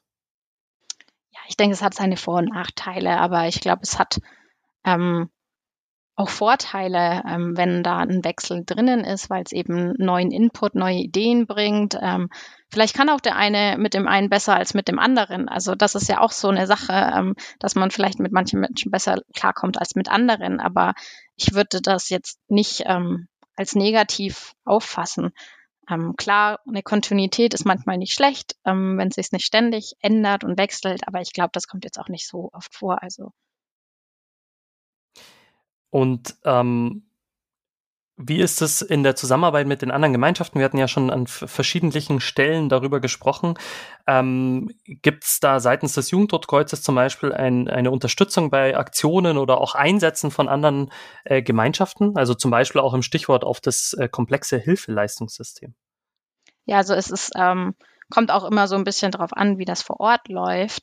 Ähm, aber das Jugendrotkreuz, das unterstützt auch bei Sanitätsdiensten. Ähm, also da ist schon ähm, ja ein gemeinschaftliches ähm, Zusammenarbeiten vorhanden. Gibt auch äh, Orte, wo ich weiß, dass gemeinschaftliche ähm, ja, Abende stattfinden, ähm, wo dann ältere Jugendrotkreuzler gleichzeitig mit den Bereitschaftlern gemeinsam Abende halten, Unterrichtsabende oder ähnliches. Also ähm, genau, ich glaube, da ist das Spektrum sehr unterschiedlich. Genau, einige Fragen, die auch ich dir heute gestellt habe, sind nicht von mir, sondern auch von Leuten, die die äh, eingereicht haben. Das können nämlich die HörerInnen bei mir. Und einer, der sehr fleißig ist und auch immer wieder ähm, hier im Podcast auch als Host dabei ist, ist der Gabriel Bücher aus München. Den kenne ich aus München. Und der hat eine Frage gestellt zu dem Thema Nachtorientierungsläufe. Ob es die noch im Jugendrotkreuz gibt. Und er sagt dazu, ich habe damit mit einem alten VW-Bus, einer super Truppe und dem McDonalds Straßenatlas einen Teil meiner Jugend verbracht und möchte diese Erfahrung nicht missen wissen. ähm, gibt es diese Nachtorientierungsläufe noch? Ich weiß, dass es die noch gibt. Ähm, ich selber habe noch nie leider an einem teilgenommen, deswegen ähm, kenne ich mich da gar nicht so gut aus. Ähm, aber ich habe bisher wirklich auch nur Positives gehört, wo alle sagen, so, wo ist der nächste? Ich möchte da unbedingt nochmal hin. Ich kann aber auch jetzt nicht sagen, wann wo der nächste ist. ja, genau. Ich glaube, der Gabriel ist geprägt auf jeden Fall von denen. Ich habe ähm, einen mal mit der Kirche mitgemacht und beim Jugendrotkreuz dann alle ausgespart, weil ich tatsächlich im Dunkeln einfach total schlecht sehe und mir das einfach keinen Spaß dann macht, weil ich äh, ohne Taschenlampe gar nichts sehe und mit Taschenlampe halt trotzdem dauernd stolper. Genau, deswegen ähm, habe ich diese Erfahrung dann nicht allzu oft gemacht, aber ich, ich kann nachempfinden, dass er Freude daran hatte, wenn er diese Einschränkungen nicht hat, die ich habe. Ähm, jetzt lass uns mal zum letzten äh, kleineren Block kommen, nämlich das Thema Wettbewerbe. Ähm, als erstes, wir haben ja vorhin schon drüber gesprochen, so einige Themen, das heißt, das, das können wir uns jetzt an der Stelle sparen, aber was ist denn erstmal so die grundsätzliche Idee von den Wettbewerben? Ja, ich glaube, die Wettbewerbe sollen einfach ähm, oder die sollen dafür da sein, dass äh, die Mitglieder, die Jugendrotkreuzler ähm, sich ja ihr Können, ihr Wissen einfach mal unter Beweis stellen können. Ähm, und ich finde auch, dass der Wettbewerb eine der besten Möglichkeiten für die Mitglieder ist, ähm, andere Jugendrotkreuzler kennenzulernen, ähm, viel Spaß bei dem Event zu haben. Das ist ja schon immer so ein bisschen eins der Highlights im Jahr, sei es jetzt der Kreis, der Bezirks- oder der Landeswettbewerb. Wie läuft denn so ein Wettbewerb ab? Ja, also das ist, kommt drauf an, ein bisschen unterschiedlich. also ich weiß, dass es auf Kreisebenen ähm, Wettbewerbe gibt, die dauern zwei Tage, es gibt eintägige. Und ähm, ja, dann kommt man da mit seiner Gruppe, ähm, das, also sein Team besteht immer aus sechs Leuten, man startet eben in der entsprechenden Altersstufe. Und ähm, dann hat man meistens wie eine Art Parcours, wo man die verschiedenen Stationen absolviert. Ähm, je nachdem wird dann immer noch ein Rahmenprogramm geboten ähm, wenn dann Zeltlager stattfinden, das ist dann das ganz besondere Highlight, ähm, wenn dann eine Zeltstadt aufgebaut wird und abends irgendwie noch gefeiert und gespielt wird und man lernt da auch immer dann, wie gesagt, andere Jugendrotkreuzler kennen, was dann nochmals mehr Spaß macht.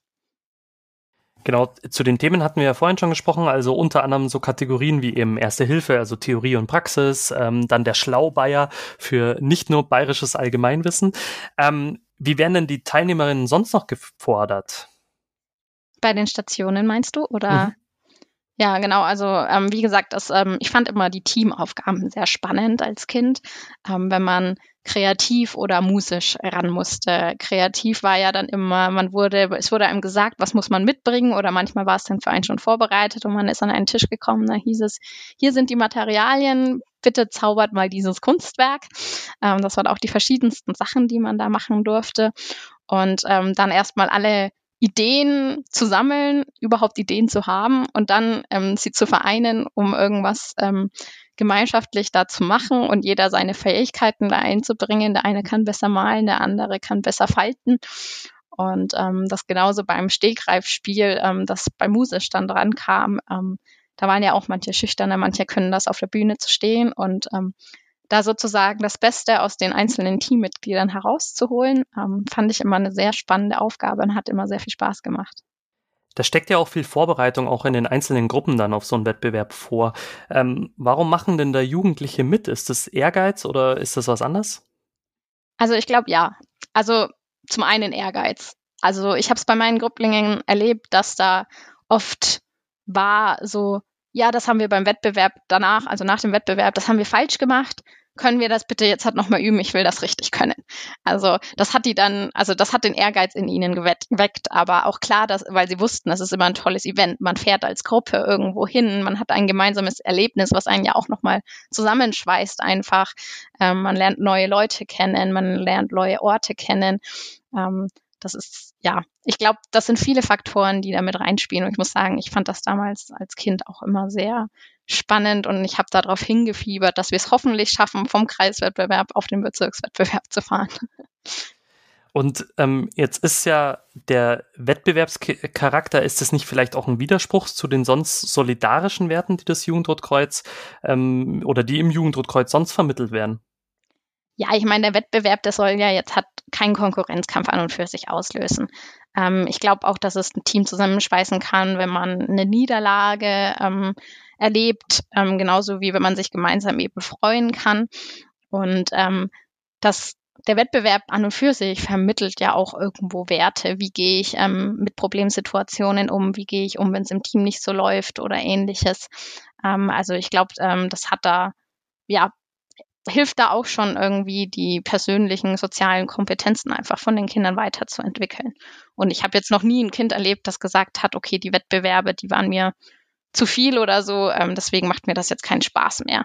Also ich glaube eher im Gegenteil, das ist nochmal, wie so gesagt, ein Ansporn. Also du würdest auch kein Risiko sehen, dass irgendwie Jugendliche ausgegrenzt werden, die jetzt nicht so performen und äh, die Gruppe vielleicht nach unten ziehen. Hm, das ist aber dann schon mal der falsche Ansatz. Also ich sage immer, man startet als Team. Ähm, und ich glaube, es gibt keinen, der das Team alleine runterzieht. Es hat jedes Teammitglied ähm, seine Stärken und auch seine Schwächen. Und da, glaube ich, ist es eben auch Aufgabe von Gruppenleitern, zu schauen, ähm, das Team so zusammenzubringen, dass es funktioniert. Ähm, dass da jeder seine Stärken und Schwächen eben ja zeigen kann. Jetzt hast du ja wahrscheinlich persönlich auch schon den ein oder anderen Wettbewerb auch mit organisiert. Ähm, wie würdest du denn sagen, ja, was ist das für ein Aufwand? Also kannst du das irgendwie beschreiben, was, was da an Arbeit so auch auf einen zukommt? Ja, das ist schon, schon Aufwand.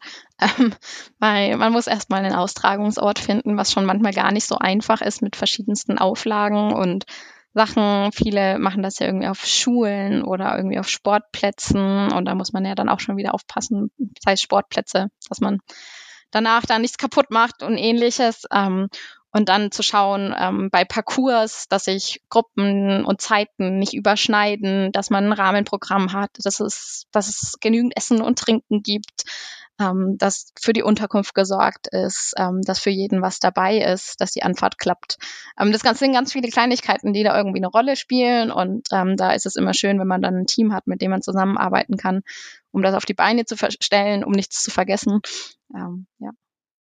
Warum tun sich das denn Organisatorinnen an und ist es vielleicht auch schwer, ähm, dafür Leute zu finden, die das gerne machen? Also ich glaube, dass es teilweise wirklich nicht einfach ist.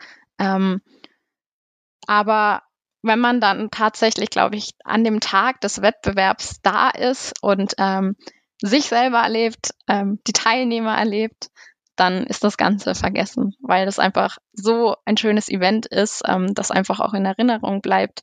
Das, ja, ich glaube, ich mache das Ganze wett. Was steht denn bei den Wettbewerben im Vordergrund? Ich glaube, also für mich persönlich stand beim Wettbewerb immer im Vordergrund, gemeinsam mit meinem Team was zu erleben, Spaß zu haben und vor allem neue Leute kennenzulernen. Also ich habe echt tolle Bekanntschaften auf den Wettbewerben immer gemacht. Und wenn man sich dann doch mal das nächste Jahr vielleicht wieder gesehen hat, hieß es, ah, hey, dich kenne ich doch. Mit dir war ich doch letztes Jahr gemeinsam auf dem Parcours unterwegs und schon hatte man irgendwo einen Anknüpfpunkt und konnte sich austauschen und ja, Freundschaften auch schließen. Was lernt man denn bei den Wettbewerben vielleicht fürs Leben? Ähm, Teamarbeit. Auf jeden Fall Teamarbeit. Ich glaube, jeder von uns wird im Leben an Punkte kommen, wo er in Situationen gerät, wo er vielleicht mit Entscheidungen von anderen gerade nicht so zufrieden ist oder sich denkt, ah, Mensch, hätte ich das doch mal selber gemacht, ich hätte das besser gekonnt. Ähm, ich glaube, da können wir uns alle in die eigene Nase fassen und ich glaube, dass das einem schon weiterhilft, wenn man das irgendwo von klein auf ähm, mitnimmt, ähm, zu lernen, okay, wie arbeite ich im Team zusammen, warum ist das auch wichtig, im Team zusammenzuarbeiten und ähm, wie schön es ist, wenn man danach als Team immer noch zusammenhält und ähm, zehn Jahre später darüber berichten kann und ähm, von seinen Erlebnissen erzählt und immer noch dran denkt. Jetzt ist ja so, gerade wenn man zum Beispiel dann auf die Kreis- oder auch auf die Bezirksebene äh, es schafft als Gruppe, dann ist man ja auch äh, ein bisschen weg von daheim und hat vielleicht ein bisschen ähm, mehr Freiraum. Wie wichtig ist denn dieser Freiraum und auch ähm, lassen, lasst ihr den zu grundsätzlich oder gibt es auch irgendwo Grenzen? Ich denke, der Freiraum ist wichtig, weil ähm, es gibt ja auch Jugendliche und Kinder, die vielleicht diesen Freiraum daheim aus verschiedensten Gründen nicht so ausleben können und gerade ihnen das Jugendrotkreuz dafür den Platz bietet und für sie vielleicht auch ein sicherer Ort ist. Aber ja, sicherlich gibt es auch Grenzen. Ähm, wir können die Kinder natürlich auch nicht machen und tun, ähm, dass sie, also wir können sie auch nicht lassen, dass sie machen und tun, was sie wollen. Ähm, da gibt es klar auch Regeln, an die sich gehalten werden muss, aber ich glaube, ähm, die sind so in dem Rahmen, dass ähm, wenn sich jeder dran hält, dass es ein schönes Miteinander ist und dass ähm, jeder zufrieden ist. Jetzt bist du ja als Teilnehmerin, aber äh, Teilnehmerin, aber auch als Organisatorin ja schon länger dabei und kannst auch eine längere Zeit überblicken von Wettbewerben. Gibt es irgendwas, wo du sagst, da hat, das, das hat sich über die Jahre, die du jetzt überblicken kannst, verändert? Irgendwas Auffälliges bei den Veranstaltungen oder auch bei den Teilnehmerinnen selbst? Also gut, an der Veranstaltung selbst, da hat sich auch einiges verändert. Allein der Aufbau von den Wettbewerben, wenn ich ganz früh an meine Zeit zurückdenke, da gab es noch ein Überthema und ähm, mit diesem Überthema, da hatten wir, glaube ich, einmal das Thema Wetter und einmal das Thema Römerzeit ähm, und dann hat sich alles in dem Wettbewerb darum gedreht. Ähm, das war auch sehr spannend und ähm, ja, ich glaube, bei den Teilnehmern, ich weiß gar nicht, ob sich da so viel geändert hat. Klar, es hat sich die Jugend äh, verändert, dass ich manchmal sage, jetzt bin ich diejenige, die sich alt fühlt, ähm, wenn man nicht mehr jeden Witz und äh, die Sprache der Jungen versteht. Aber ich glaube, das ist ganz normal. Aber ich glaube so generell, ähm, dass es für jeden ein Event ist und dass jeder Spaß hat, ähm, da hat sich, glaube ich, nicht viel verändert. Ich glaube, das ist immer noch dasselbe und das ähm, ist auch schön so und soll auch so bleiben. Ich habe noch eine weitere Frage von Gabriel mitgebracht und zwar schreibt er, die Wettbewerbe hatten in meiner Jugend einen eher rustikalen Charakter. Wir haben in Turnhallen oder Zelten geschlafen und Eintopf aus dem Napf mit Plastikgeschirr gegessen. Ist dieser Charakter erhalten geblieben oder sind das heute Events im Hotel mit Spa? nee. Ähm, also wir haben immer noch, äh, soll ja Erlebnisbereich sein, ähm, immer noch Turnhallen, Zelte oder ähnliches. Von den Plastiktöpfen sind wir inzwischen ein bisschen natürlich weggekommen, weil ähm, wir wollen ja hier auch an die Nachhaltigkeit denken. Ähm, genau, also ja, in der Hinsicht, ich würde sagen, ja, es ist immer noch, kann immer noch rustikal sein. Ähm, bei Zeltlagern, ich, ich, ich muss sagen, ich bin ein großer Fan von Zeltlagern. Das Wetter kann da auch mal dazwischen spielen. Das hatten wir auch vor ein paar Jahren erlebt, ähm, als dann das Gewitter aufzog und dann mussten wir eben von den Zelten in die Turnhalle. Aber es hat auch alles funktioniert. Und ähm, das sind auch, wie gesagt, immer Erlebnisse, die vergisst man nicht so schnell. Jetzt ist ja auch, äh, sind ja auch die Wettbewerbe auch irgendwie ein Raum für Risiken, Fehler und Unfälle. Wie geht ihr denn mit dieser Verantwortung um? Ja, ich, glaube, das kann überall passieren. Also egal auf welcher Veranstaltung muss man immer mit sowas rechnen. Aber die Kinder und Jugendlichen oder die Gruppen sind ja nie alleine. Wir haben ja immer, also wir sind ja alle mit Gruppenleitern vor Ort. Ähm, es gibt Sanitäter vor Ort, also genügend Sanitäter. Die meisten Gruppenleiter, die sind ja da auch im Rotkreuz tief verankert. Ähm, ich glaube, da müssen wir uns keine Gedanken machen. Ich glaube, da sind für alle Lagen die richtigen Leute dabei. Wie ist die Rolle der GruppenleiterInnen bei den Wettbewerben? Ja, also in erster Linie sind sie da, um einfach für ihr Team da zu sein. Ähm, wir möchten natürlich, dass jetzt die Gruppenleiter nicht diejenigen sind, äh, die da die Ideen streuen, sondern das soll ja schon ähm, von den Teilnehmern kommen, ähm, ihre Ideen sein, ihre Umsetzung. Aber selbstverständlich sollen Gruppenleiter irgendwie auch eine Hilfestellung sein, da sein, wenn was ist, wenn Fragen sind, ähm, die Teilnehmer immer unterstützen. Jetzt ähm, in den letzten Jahren wurde ja dieser Begriff der Helikoptereltern geprägt und äh, dann ist auch noch so eine Frage, üben denn die Eltern irgendwie Druck äh, auf ihre Kinder aus im Kontext der Wettbewerbe? Also ich persönlich habe es jetzt ehrlich gesagt noch nicht erlebt. Aber ähm, ich glaube, die Eltern, die freuen sich sicherlich, wenn ihre Kinder gute Platzierungen erreichen, aber ich glaube, das tun alle Eltern, dass sie dann stolz auf ihre Kinder sind und auch genauso stolz, wenn es nicht so gut gelaufen ist, dann wird es das nächste Mal besser. Ähm, also wie gesagt, von meinem persönlichen Umfeld, ähm, wo ich jetzt halt Leute kenne, kann ich kann ich nicht dafür sprechen. Also habe ich noch nicht erlebt. Aber ich glaube, der Unterschied zum Beispiel zu einem Fußballverein ist ja auch, dass die Eltern bei, bei Wettbewerben nicht am Spielfeld dran stehen und zuschauen, oder? Also ich glaube, das ja, ich glaube, das spielt schon auch eine Rolle. Ähm, aber ich denke, die Eltern oder die Kinder, die bei uns sind, deren Eltern, die wissen auch, was wir ja so treiben im Jugendrotkreuz. Und ähm, die können auch oder wissen auch, dass wir jetzt halt nicht leistungsfokussiert irgendwie arbeiten. Das ist ja absolut nicht unser Ziel. Ähm, und von dem her, glaube ich, gehen die Eltern da auch mit einer etwas anderen Einstellung heran. Wie bereitet ihr euch denn auf so Risiken, Fehler und Unfälle vor? Ja, also es gibt klar, wir haben ja so Art Protokolle, sage ich mal, ähm, oder ja, Listen, was muss erledigt sein, wenn man so einen Wettbewerb organisiert. Ähm, da sind ja solche Sachen schon mal ja dass Sanitätstaschen vorhanden sind oder ähnliches, also so solche Dinge. Und dann, ähm, klar, bespricht man ja auch solche Szenarios ab und zu. Was wäre, wenn ähm, das passiert? Ähm, haben wir da Leute vor Ort? Haben wir die Gegebenheiten? Was machen wir dann? Also das sind ja schon Sachen, ähm, über die man sich klar Gedanken macht. Und ich denke, ähm, ja, wir sind das Rote Kreuz. Ich glaube, wenn, dann wäre es ein Anruf, ähm, wenn es wirklich mal ein Problemchen gäbe und dann ähm, hätte man schon einen Ansprechpartner, um weiterzukommen. Und zum Schluss der Blöcke, äh, des Blocks zu den Wettbewerben hat der Gabriel noch ein Trauma mit uns geteilt. Ähm, und zwar, mein Trauma bei den Wettbewerben war der Gottesdienst am Sonntag. Unsere Gruppenleiter haben uns immer freigestellt, ob wir daran teilnehmen, aber viele wurden sicher auch gezwungen. Wie passt das zu den Grundsätzen der Rotkreuz- und Rothalbmond-Bewegung und gibt's das heute noch? Oder äh, gibt's wenigstens Angebote für alle Religionsgemeinschaften und auch Menschen mit anderen Weltanschauungen? Das ist ja super interessant. ähm, ja, nee, also äh, Gottesdienste gibt es heute nicht mehr. Ähm, ich würde sagen, es ist äh, jedem. Legst du deine Hand für ganz Bayern in, ins Feuer? Ähm, ja, ja, das tue ich. Okay, ich bin gespannt, wie viele Zuschriften ich erhalte. Okay, da bin ich auch gespannt, ob das jetzt hat dieses Jahr auf dem Wettbewerb oder so einer erlebt hat, dass er sonntags in die Kirche geschickt wurde. ähm, genau, aber ich glaube, also wir sind ja da religionsoffen. Ähm, wenn es meinetwegen Muslime gibt, äh, die da ihre Gebetszeiten haben, dann steht das eben frei äh, zu beten. Also ich glaube, ähm, da soll jeder dem nachkommen, äh, wie er es möchte. Und es wird da keinem auch irgendwas aufgezwungen oder sonstiges. Ähm, ja, ich glaube, das ist ähm, tatsächlich mit unseren Grundsätzen ein bisschen kritisch zu sehen. Ähm, wir leben dann doch zum Glück äh, in einer anderen Zeit, wo das nicht mehr ganz so ist. Genau, ich glaube an dieser Stelle äh, Grüße gehen raus an dich, Gabriel. Ähm, genau, wünsch dir vielleicht nochmal jung zu sein und heute einen Wettbewerb zu erleben, ohne, ohne dass du in den Gottesdienst gezwungen wirst. Zum Schluss habe ich noch drei Fragen. Ähm, und zwar zum einen, nicht mehr aus dem Blog äh, natürlich Wettbewerbe, sondern quasi so die Abschlussfragen. Zum einen, ähm, was war denn dein tollstes Rotkreuz-Erlebnis und warum? Das wurde ich schon mal gefragt. Das ist zu schwer.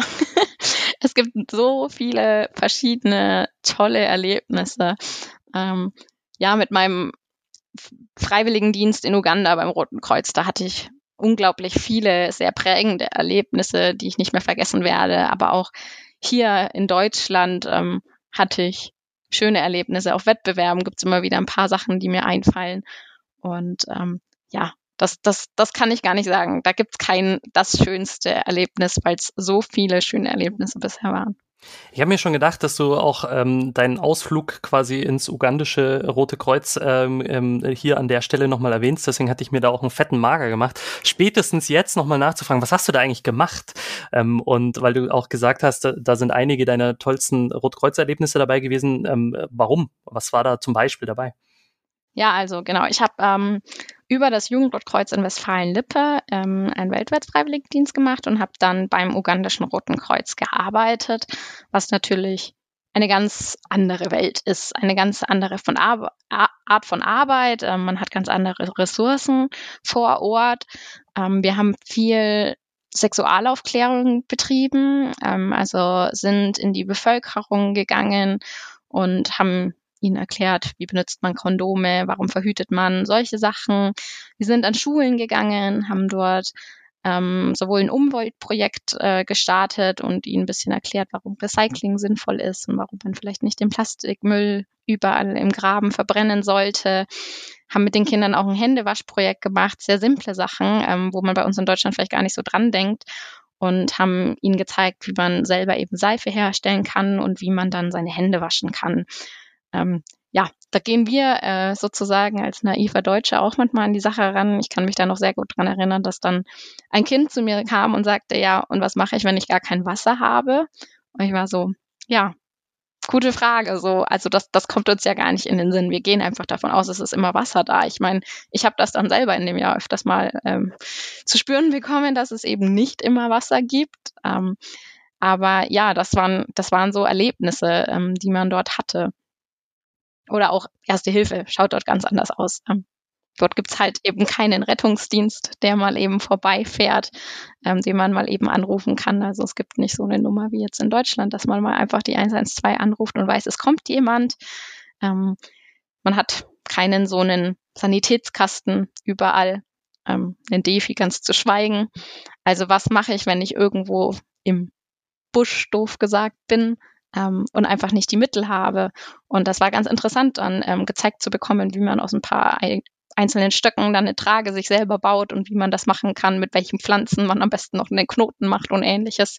Ähm, das ist schon eine andere Welt, ja. Und ich glaube, dass daher waren das auch sehr prägende Erlebnisse, was man da alles gemacht hat. Also was ich gemacht habe, war sehr viel, sehr unterschiedliche Dinge. Aber das waren jetzt nur so ein paar Beispiele. Ja, ich glaube, darüber müssen wir dann eine extra Folge machen. Ja. Ähm, wie lange warst du denn dort? Ein Jahr. Ein Jahr, ein ganzes Jahr. Also ja, ich glaube, genau. da, da machen wir dann ex, äh, echt mal eine andere Folge drüber. Äh, heute haben wir die, die Zeit schon ähm, ausgereizt. Ähm, was mich noch interessieren würde, ist, ähm, was macht denn für dich das Jugendrotkreuz aus? Ja, ich glaube, ich hatte es vorhin schon so ein bisschen erwähnt gehabt. Ähm, dieses, dass man, egal wo man hinkommt, man ist so eine Rotkreuz-Familie, ähm, man hat irgendwo immer den gleichen Hintergedanken man trifft sofort Leute, die irgendwie so ein bisschen ähnlich denken und ticken, zumindest was unser Rotkreuzleben angeht. Und ähm, man möchte einfach gemeinsam was bewegen. Man trifft tolle Leute, mit denen man sich austauschen kann. Ähm, man schließt tolle Freundschaften und man hat einfach gemeinsam unglaublich viel Freude und Spaß. Und die wirklich letzte Frage, was wäre dein Tipp für junge oder neue Mitglieder? Muss nicht im Jugendrotkreuz sein, sondern kann ganz allgemein auch im Roten Kreuz sein. Probiert euch aus. Seid mutig. Ähm, lasst euch auch ruhig Zeit. Ähm, ihr werdet euren Platz finden. Es ist nicht so, dass man, glaube ich, sofort jeder kommt und sagt, ja, das ist es, aber es das Jugendrotkreuz oder auch das Rote Kreuz allgemein bietet euch einfach so viele Möglichkeiten, ähm, deswegen habt einfach Vertrauen in euch selber und mit der Zeit habt ihr auch dann Mut, ähm, das, was ihr lernt, ähm, umzusetzen und ähm, ja, habt einfach Spaß. Ich glaube, das ist ein gutes Schlusswort. Vielen Dank, Katrin, für deine Zeit und die ausführlichen Antworten zu den vielen, vielen Fragen von mir und den anderen. Ähm, und dann Dankeschön. Ja, vielen Dank für die Einladung. Sehr gerne. Du, jetzt gibt's ja sozusagen dann die nächste schon für äh, deinen Bericht über das ugandische Rote Kreuz, genau. Alles klar. Gut. Ciao. Tschüss. So, und das war's schon wieder. Informationen und weiterführende Links zu dieser Folge, aber auch zum gesamten Podcast und den bisherigen GästInnen findet ihr auf der Webseite unter siebengutegründe.de. Das könnt ihr mit der Zahl am Anfang schreiben oder mit dem Wort siebengutegründe.de.